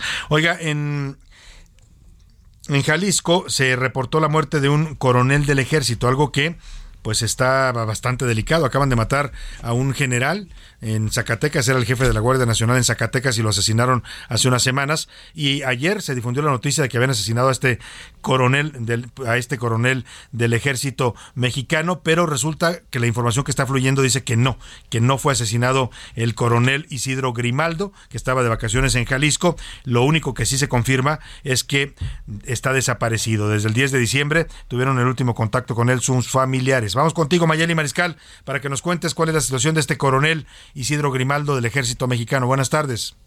Salvador, muy buenas tardes. Buenas tardes también a todo el auditorio. El coronel de caballería José Isidro Grimaldo Muñoz, ante las versiones que han circulado de que se localizó ya su cuerpo con huellas de violencia, el coordinador de seguridad de Jalisco, Ricardo Sánchez Berúben, aclaró que el cuerpo aún no ha sido localizado. Por lo pronto, las autoridades del municipio de Tonalá ya confirmaron que se localizó un vehículo Mini Cooper vandalizado con disparos de arma de fuego y los vidrios quebrados, abandonado en la colonia guadalupana. El auto no cuenta con reporte de robo y ya fue asegurado por parte de la Fiscalía del Estado. Hay que recordar que el coronel de caballería José Isidro Grimaldo Muñoz desapareció cuando se encontraba de vacaciones en el municipio de Tapalpa. De acuerdo con la Sedena, él gozaba de vacaciones del 5 al 13 de diciembre de 2022 y había reportado que estaría tanto en el estado de Jalisco como en Zacatecas. El ejército y la Fuerza Aérea Mexicanos establecieron coordinación con la Guardia Nacional, la Secretaría de Seguridad y Protección Ciudadana, la Coordinación Nacional Antisecuestros, el Centro Nacional de La Fiscalía Especializada en Materia de Delincuencia Organizada y las autoridades estatales a fin de localizar o de encontrar alguna pista del paradero del coronel. Esa es la información desde Guadalajara. Muy buen día para todos, Salvador. Muchas gracias también para ti, Mayeli Mariscal, allá en la Perla Tapatía. Y bueno, pues vamos a estar pendientes de este caso preocupante, ¿eh? porque tiene ya pues 16 días que los familiares no tienen contacto con el coronel Isidro y vamos a pues a ver qué definen las autoridades. lamentablemente en este país, eh, cuando una persona desaparece, las probabilidades de encontrarlo con vida se vuelven muy bajas, ¿no? Si usted desapareciera en Dinamarca o en, cualquier otro país, en, no sé, Francia, pues las autoridades lo buscan y eventualmente lo van a encontrar. Aquí en México, cuando usted lleva ya cuatro días desaparecido, la gente dice, con todo el respeto y no quiero ser de mal agüero, espero que aparezca bien sano y salvo este coronel del ejército, pero se suena bastante delicado ya que pasen seis días y no tengan contacto sus familiares con él en un estado como Jalisco, que además está tristemente, y lo digo con, con todo el dolor de mi corazón porque es mi tierra, sumido en la violencia por el crimen organizado. Está controlado totalmente Jalisco. Donde usted se pare en Jalisco, ahí está el cártel Jalisco Nueva Generación. ¿eh? Dominan todo, controlan todo, incluidas a las autoridades. Todas, ¿eh? las de los tres niveles de gobierno están controladas y sometidas por este cártel que encabeza el señor Nemesio Rodríguez El Mencho. Vamos a otro tema importante, José Luis Sánchez, platícame, Marcelo Ebrard está en Washington, el canciller mexicano estuvo reunido con el secretario de Estado de los Estados Unidos, Anthony Blinken. Qué interesante porque justo el presidente López Obrador hablaba hoy de esta petición que hacen los congresistas de Estados Unidos para que Biden revise y analice su reforma electoral y Marcelo anda ya en Washington. ¿Qué anda haciendo José Luis? Salvador, desde hace un par de meses existe una, una controversia, no, no solamente en el, en el, marco del TEMEC, no solamente con el tema de energético, sino con el tema del maíz transgénico. transgénico. Sí. Hay una, una queja por parte del Es todo un tema y Estados Unidos está a punto también de, de, impugnarlo en el marco del TEMEC. Exactamente. El tema es que Estados Unidos quiere enviar maíz transgénico a nuestro país y bueno, nuestro país no está tan o no, o no quiere. No, no, lo que pasa es que las leyes aquí, las que han impulsado, sobre todo Morena, están en contra de este tipo de, maíz. exactamente. están prohibido en, prohibido en México. Totalmente. Y el maíz que viene, o la mayoría del maíz, tiene esta, tiene esta especificación. Entonces, hoy el, canciller Marcelo Ebrard viajó a Washington para resolver esta disputa sobre las importaciones de maíz estadounidense, previo a la visita con en, el presidente allá a Joe, con Joe Biden. En su cuenta de Twitter hace unos momentos, el funcionario señaló que participará en reuniones con el secretario de Agricultura de, aquel país, Tom Bislak, y posteriormente va a reunirse con Anthony Blinken en estas reuniones para tratar, digamos, de mediar y que no se llegue a los como ha llegado otra vez a, una demanda en el TEMEC, ¿no? El tema es que Estados Unidos dice, a ver, somos socios comerciales, yo produzco maíz de buena calidad, te lo, puedo mandar, y pero acá en México dice no porque tu maíz tiene eh, transgénicos, ¿no? Y acá las leyes que impulsó eh, la, la, 4T, pues van en contra de este tipo de maíces eh, que son modificados genéticamente. El presidente lo ha dicho públicamente que no queremos el maíz amarillo de, Estados Unidos y eso pues está provocando ya presiones por parte de Washington. Vamos a estar pendientes de este tema importante, este asunto que está pues cumpliendo Marcelo Ebrard allá en Washington. Oiga, vamos a platicar de otro tema, no sé si ya tengamos ganadores, José Luis. Ya tenemos ganadores, me faltan te, boletos, pero si quieres te doy por lo menos libros y A ver, libros y discos, ¿quién se los lleva? Ya se nos fueron libros y discos. Primero, José Luis Bonilla Rodríguez con el de lógica metodológica, Ignacio Urbine también con la de la lógica, la metodología de la lógica, Jorge Zul, El triunfo de la dignidad, José Alberto Isa, El poder y la república, Sandra Lamarque se lleva el libro de la niña de la montaña. Los discos, Luz Márquez y Lisette Aguilera Ruiz. Y ahorita le digo los boletos de Navidad porque son 10 pases dobles y hay bastantes. nos dice José Luis. Felicidades, a todos los ganadores. Sígase comunicando con nosotros. Y también lo quiero invitar a que participe en un sorteo importante y un sorteo además con causa. Es, eh, le estoy hablando del sorteo de being eh, Reyes con causa, así se llama este sorteo que organiza la Fundación Andrade. Es un sorteo pues que busca impulsar y recaudar recursos económicos para seguir apoyando proyectos sociales a favor de la niñez, sobre todo niños de escasos recursos que tienen problemas como cáncer infantil, desnutrición y abandono parental. Este eh, sorteo que le estoy invitando a participar cuenta con permisos totalmente de la Secretaría de Gobernación, pero para que nos dé más detalles de cómo puede usted participar y ayudar a esta noble causa para los niños en México, eh, saludo a, Lisbeth Rodríguez, ella es coordinadora general de la Fundación de Grupo Andrade. Lisbeth, ¿cómo estás? Qué, grupo, qué gusto escucharte, muy buenas tardes. ¿Qué tal? Buenas tardes. Muy bien, muchas gracias por el tiempo. Oye, platícanos de este sorteo Reyes con Causa que realiza la Fundación Grupo Andrade. Bueno, Fundación Grupo Andrade está justo impulsando este sorteo con causa con el objetivo de recaudar fondos para más organizaciones de la sociedad civil con las que nosotros trabajamos. Cada año lanzamos una convocatoria para impulsar proyectos sociales a favor de la niñez. Nosotros nos enfocamos en cinco pilares que consideramos indispensables para el desarrollo integral de la niñez. El tema de educación, salud, alimentación, vivienda y juego y es por esto que estamos lanzando esta campaña de sorteo para que puedan participar cualquier persona de cualquier parte de la República. Solamente cuesta 100 pesos el boleto y se van a ganar un auto nuevo, Aveo, 2022. Oye, 100 pesos y te puedes ganar un auto, pues hay que entrarle y de verdad, porque además no solo por el auto, eh, que ya es bastante motivo para que la gente participe en este sorteo, Lisbeth, sino también por ayudar a estos niños que lo necesitan. Hablamos de niños con cáncer, hablamos de niños abandonados por sus padres, hablamos de niños con necesidades muy urgentes y apremiantes. Sí, así es. Nosotros tratamos de impulsar estos proyectos justo porque tienen problemáticas sociales que son sumamente importantes atender. La población infantil se encuentra en una situación de abandono social de muchas formas, en el tema de cáncer infantil, de suscripción, eh, también como lo comentabas, niñas y niños que no cuentan con cuidados parentales y que están en casas hogar. Nosotros somos una red de organizaciones que impulsamos todos estos proyectos y la idea justo es que los bueno, el recurso como tal se vaya a continuar operando los proyectos sociales que logran el desarrollo integral de la población. Claro, y es importante que usted sepa que con lo que se recauda de este sorteo, la Fundación Grupo Andrade lo que hace es eh, satisfacer o ayudar a necesidades básicas de estos niños. Compran sillas de ruedas, regalan y compran quimioterapias eh, a los niños que lo necesitan, eh, por supuesto ropa, alimentos, ve todo esto que es tan necesario y que lamentablemente estos niños no tienen. Sí, así es.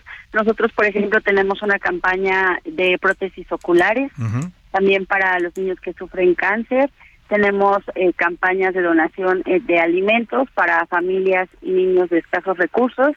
También contamos con proyectos para restituir el derecho a vivir en familia de niñas y niños que están en casas hogar, esperando tener una familia, una oportunidad Ahora, ¿dónde puede participar? ¿Cómo y dónde? Los boletos están a la venta desde el 5 de diciembre y se cierra la venta el 31 para que usted participe en este sorteo y ayude a los Reyes con causa.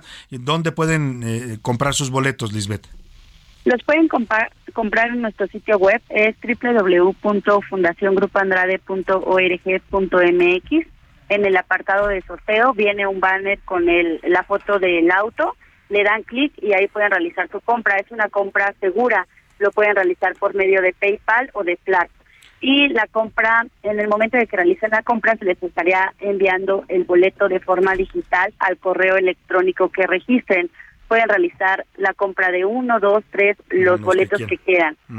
Y no hay límite de los que usted quiera comprar, ¿eh? pues si usted quiere tener más posibilidades de ganar. El sorteo está avalado, con permiso de la Secretaría de Gobernación, es el 202202 35 PSO2, para que sepa usted que es un sorteo legal. Y bueno, Grupo Andrade no haría ninguna cosa que no sea en beneficio de estos niños que lo necesitan. Así es que empiece a meterse ya www.fundacionandrade.org.mx a comprar sus boletos ayude a estos Reyes con causa y en una de esas se lleva usted un coche nuevo para empezar el año. ¿Qué le parece? Lisbeth, muchas gracias de verdad por darnos esta información. Invitamos a toda la gente que participe. Deseamos todo el éxito, que se recaude todo el dinero posible para ayudar a estos niños, Lisbeth Rodríguez. Muchas gracias. Muchas gracias a ti por esta labor que realiza la Fundación Andrade, la coordinadora general del grupo de la, la Fundación Grupo Andrade. Participe de verdad, es una un sorteo con causa y si gana, pues ya fregó usted, se lleva su cochecito nuevo. Vámonos a escuchar la rola de la semana de los curuleros de San Lázaro que los cantan a la reforma electoral, el llamado Plan B de AMLO.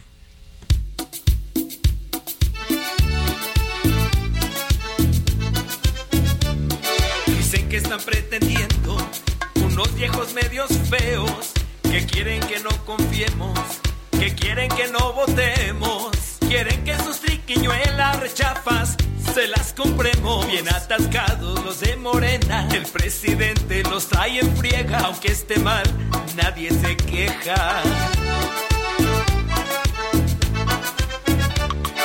Plan, plan B,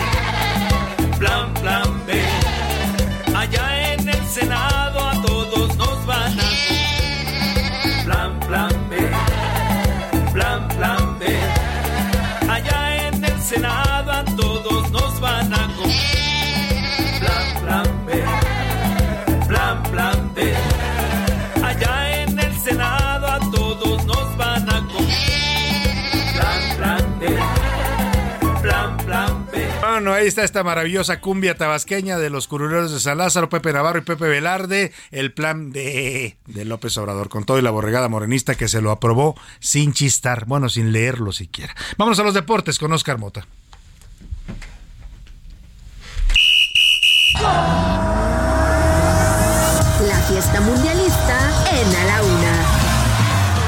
Oscar Mota, bienvenido. Mi querido Salvador García Soto, amigas y amigos, soy un gran día para ganar. Me encuentro particularmente este viernes eh, eh, reflexivo, me siento pues no sé, como intranquilo. Eh, y no necesariamente ¿Por, qué? ¿Estás filosofando? Sí, genuinamente. Mira, querido Salvador, hace 15 días exactamente estábamos platicando de la eliminación de México en el Mundial. Sí. Hace 15 días. Con una rabia enconada, ¿no? sí.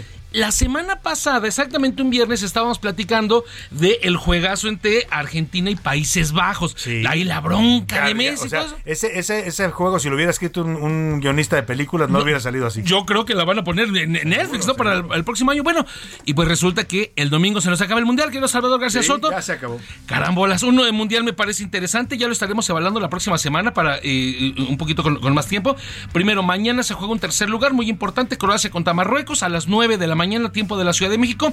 Y el domingo, pues sí, el Argentina contra Francia, Francia-Argentina. Algunos detalles que tenemos que revisar. Bueno, primero habrá un mexicano, Fernando Guerrero, el árbitro, estará incluido en la plantilla que estará manejando el bar. Por favor, don Fernando, no la vaya usted a calabacear y no nos vayan a estar echando la culpa por ahí, ¿no? Que los mexicanos no sabemos utilizar el bar. Sí, sí, que, que, sea cuidadoso porque es el que nos está representando. Por favor, mucho éxito. Número dos, hay varias cosas que se eh, salen obviamente de esta gran final. Primero, lo habíamos platicado, ambas selecciones tienen dos campeonatos mundiales. La que gane tendrá un tercero y se instalaría eh, en este lugar, digamos, solo, porque no hay de, otro del equipo. Olimpo mundialista, Olimpo ¿no? mundialista. Llegaría a ese nivel. Brasil 5, Alemania 4, Italia 4. No hay nadie que tenga 3, entonces llegaría ahí. Otras cosas, por ejemplo, Didier Deschamps, entrenador de la selección francesa, querido Salvador, igualaría a Vittorio Pozzo, que él fue el entrenador de Italia en 1934 y 38. Ahora, hasta el momento, Pozzo es el único entrenador que ha sido bicampeón mundial. Uh -huh. Entonces, si gana Deschamps, lo empataría. Lilian Thuram. Lilian Thuram era un jugador francés que en el 98, junto a Deschamps, que también era jugador en ese momento, fue campeón. Bueno, Marcus Thuram, el hijo de Lilian, juega en esta selección francesa. Uf. Entonces se volvería el primer hijo de un jugador que se transformaría, bueno, en, en, campeón del mundo. Y yo, para terminar, yo no sé tú qué tanto mueves al tema de eh, las supersticiones, querido Salvador. ¿Qué se en el fútbol? Sí soy algo supersticioso, no así de los que se ponen veladoras y todo, pero sí, sí creo que hay cosas que influyen de pronto. A los amigos argentinos les gusta esto, porque van a jugar con la playera albiceleste, uh -huh. con la que fueron campeones el 78 y el 86, pero Francia va a jugar con la playera azul, con la que fue campeón en el 98 Hijo. y en el 2018. Los dos apostándole uh, a, a, ver que, que les dé suerte sabroso. su playera. Va a estar pues gracias, Oscar Mota. Hoy un gran día para ¿Tú vas a Argentina o vas a Francia? Creo que Argentina. Yo también voy a Argentina. José Luis Sánchez, ¿tú vas a Argentina o Francia? Yo voy a Argentina también. Bueno, pues ya de una vez dinos los ganadores. Circe Ivón, Mario Orlando, Rodolfo Rojas, Clara Andrade, Francisco Ávila, Javier Lavarriega, Sergio Hernández, Gerardo Ernesto y Oscar Enrique. Felicidades, se van a ir a ver la Todos se van a la fábrica de Santa. Felicidades, disfrútenla mucho. Si son niños, si no son niños, también diviértanse como pequeños. Así llegamos al final. Le agradecemos que nos haya acompañado en nombre de todo este equipo. Le deseo que pase una excelente tarde. Provecho. Aquí nos encontramos el lunes, perdóneme, a la una. El espacio que te escucha, acompaña e informa. A la una. Con Salvador García Soto.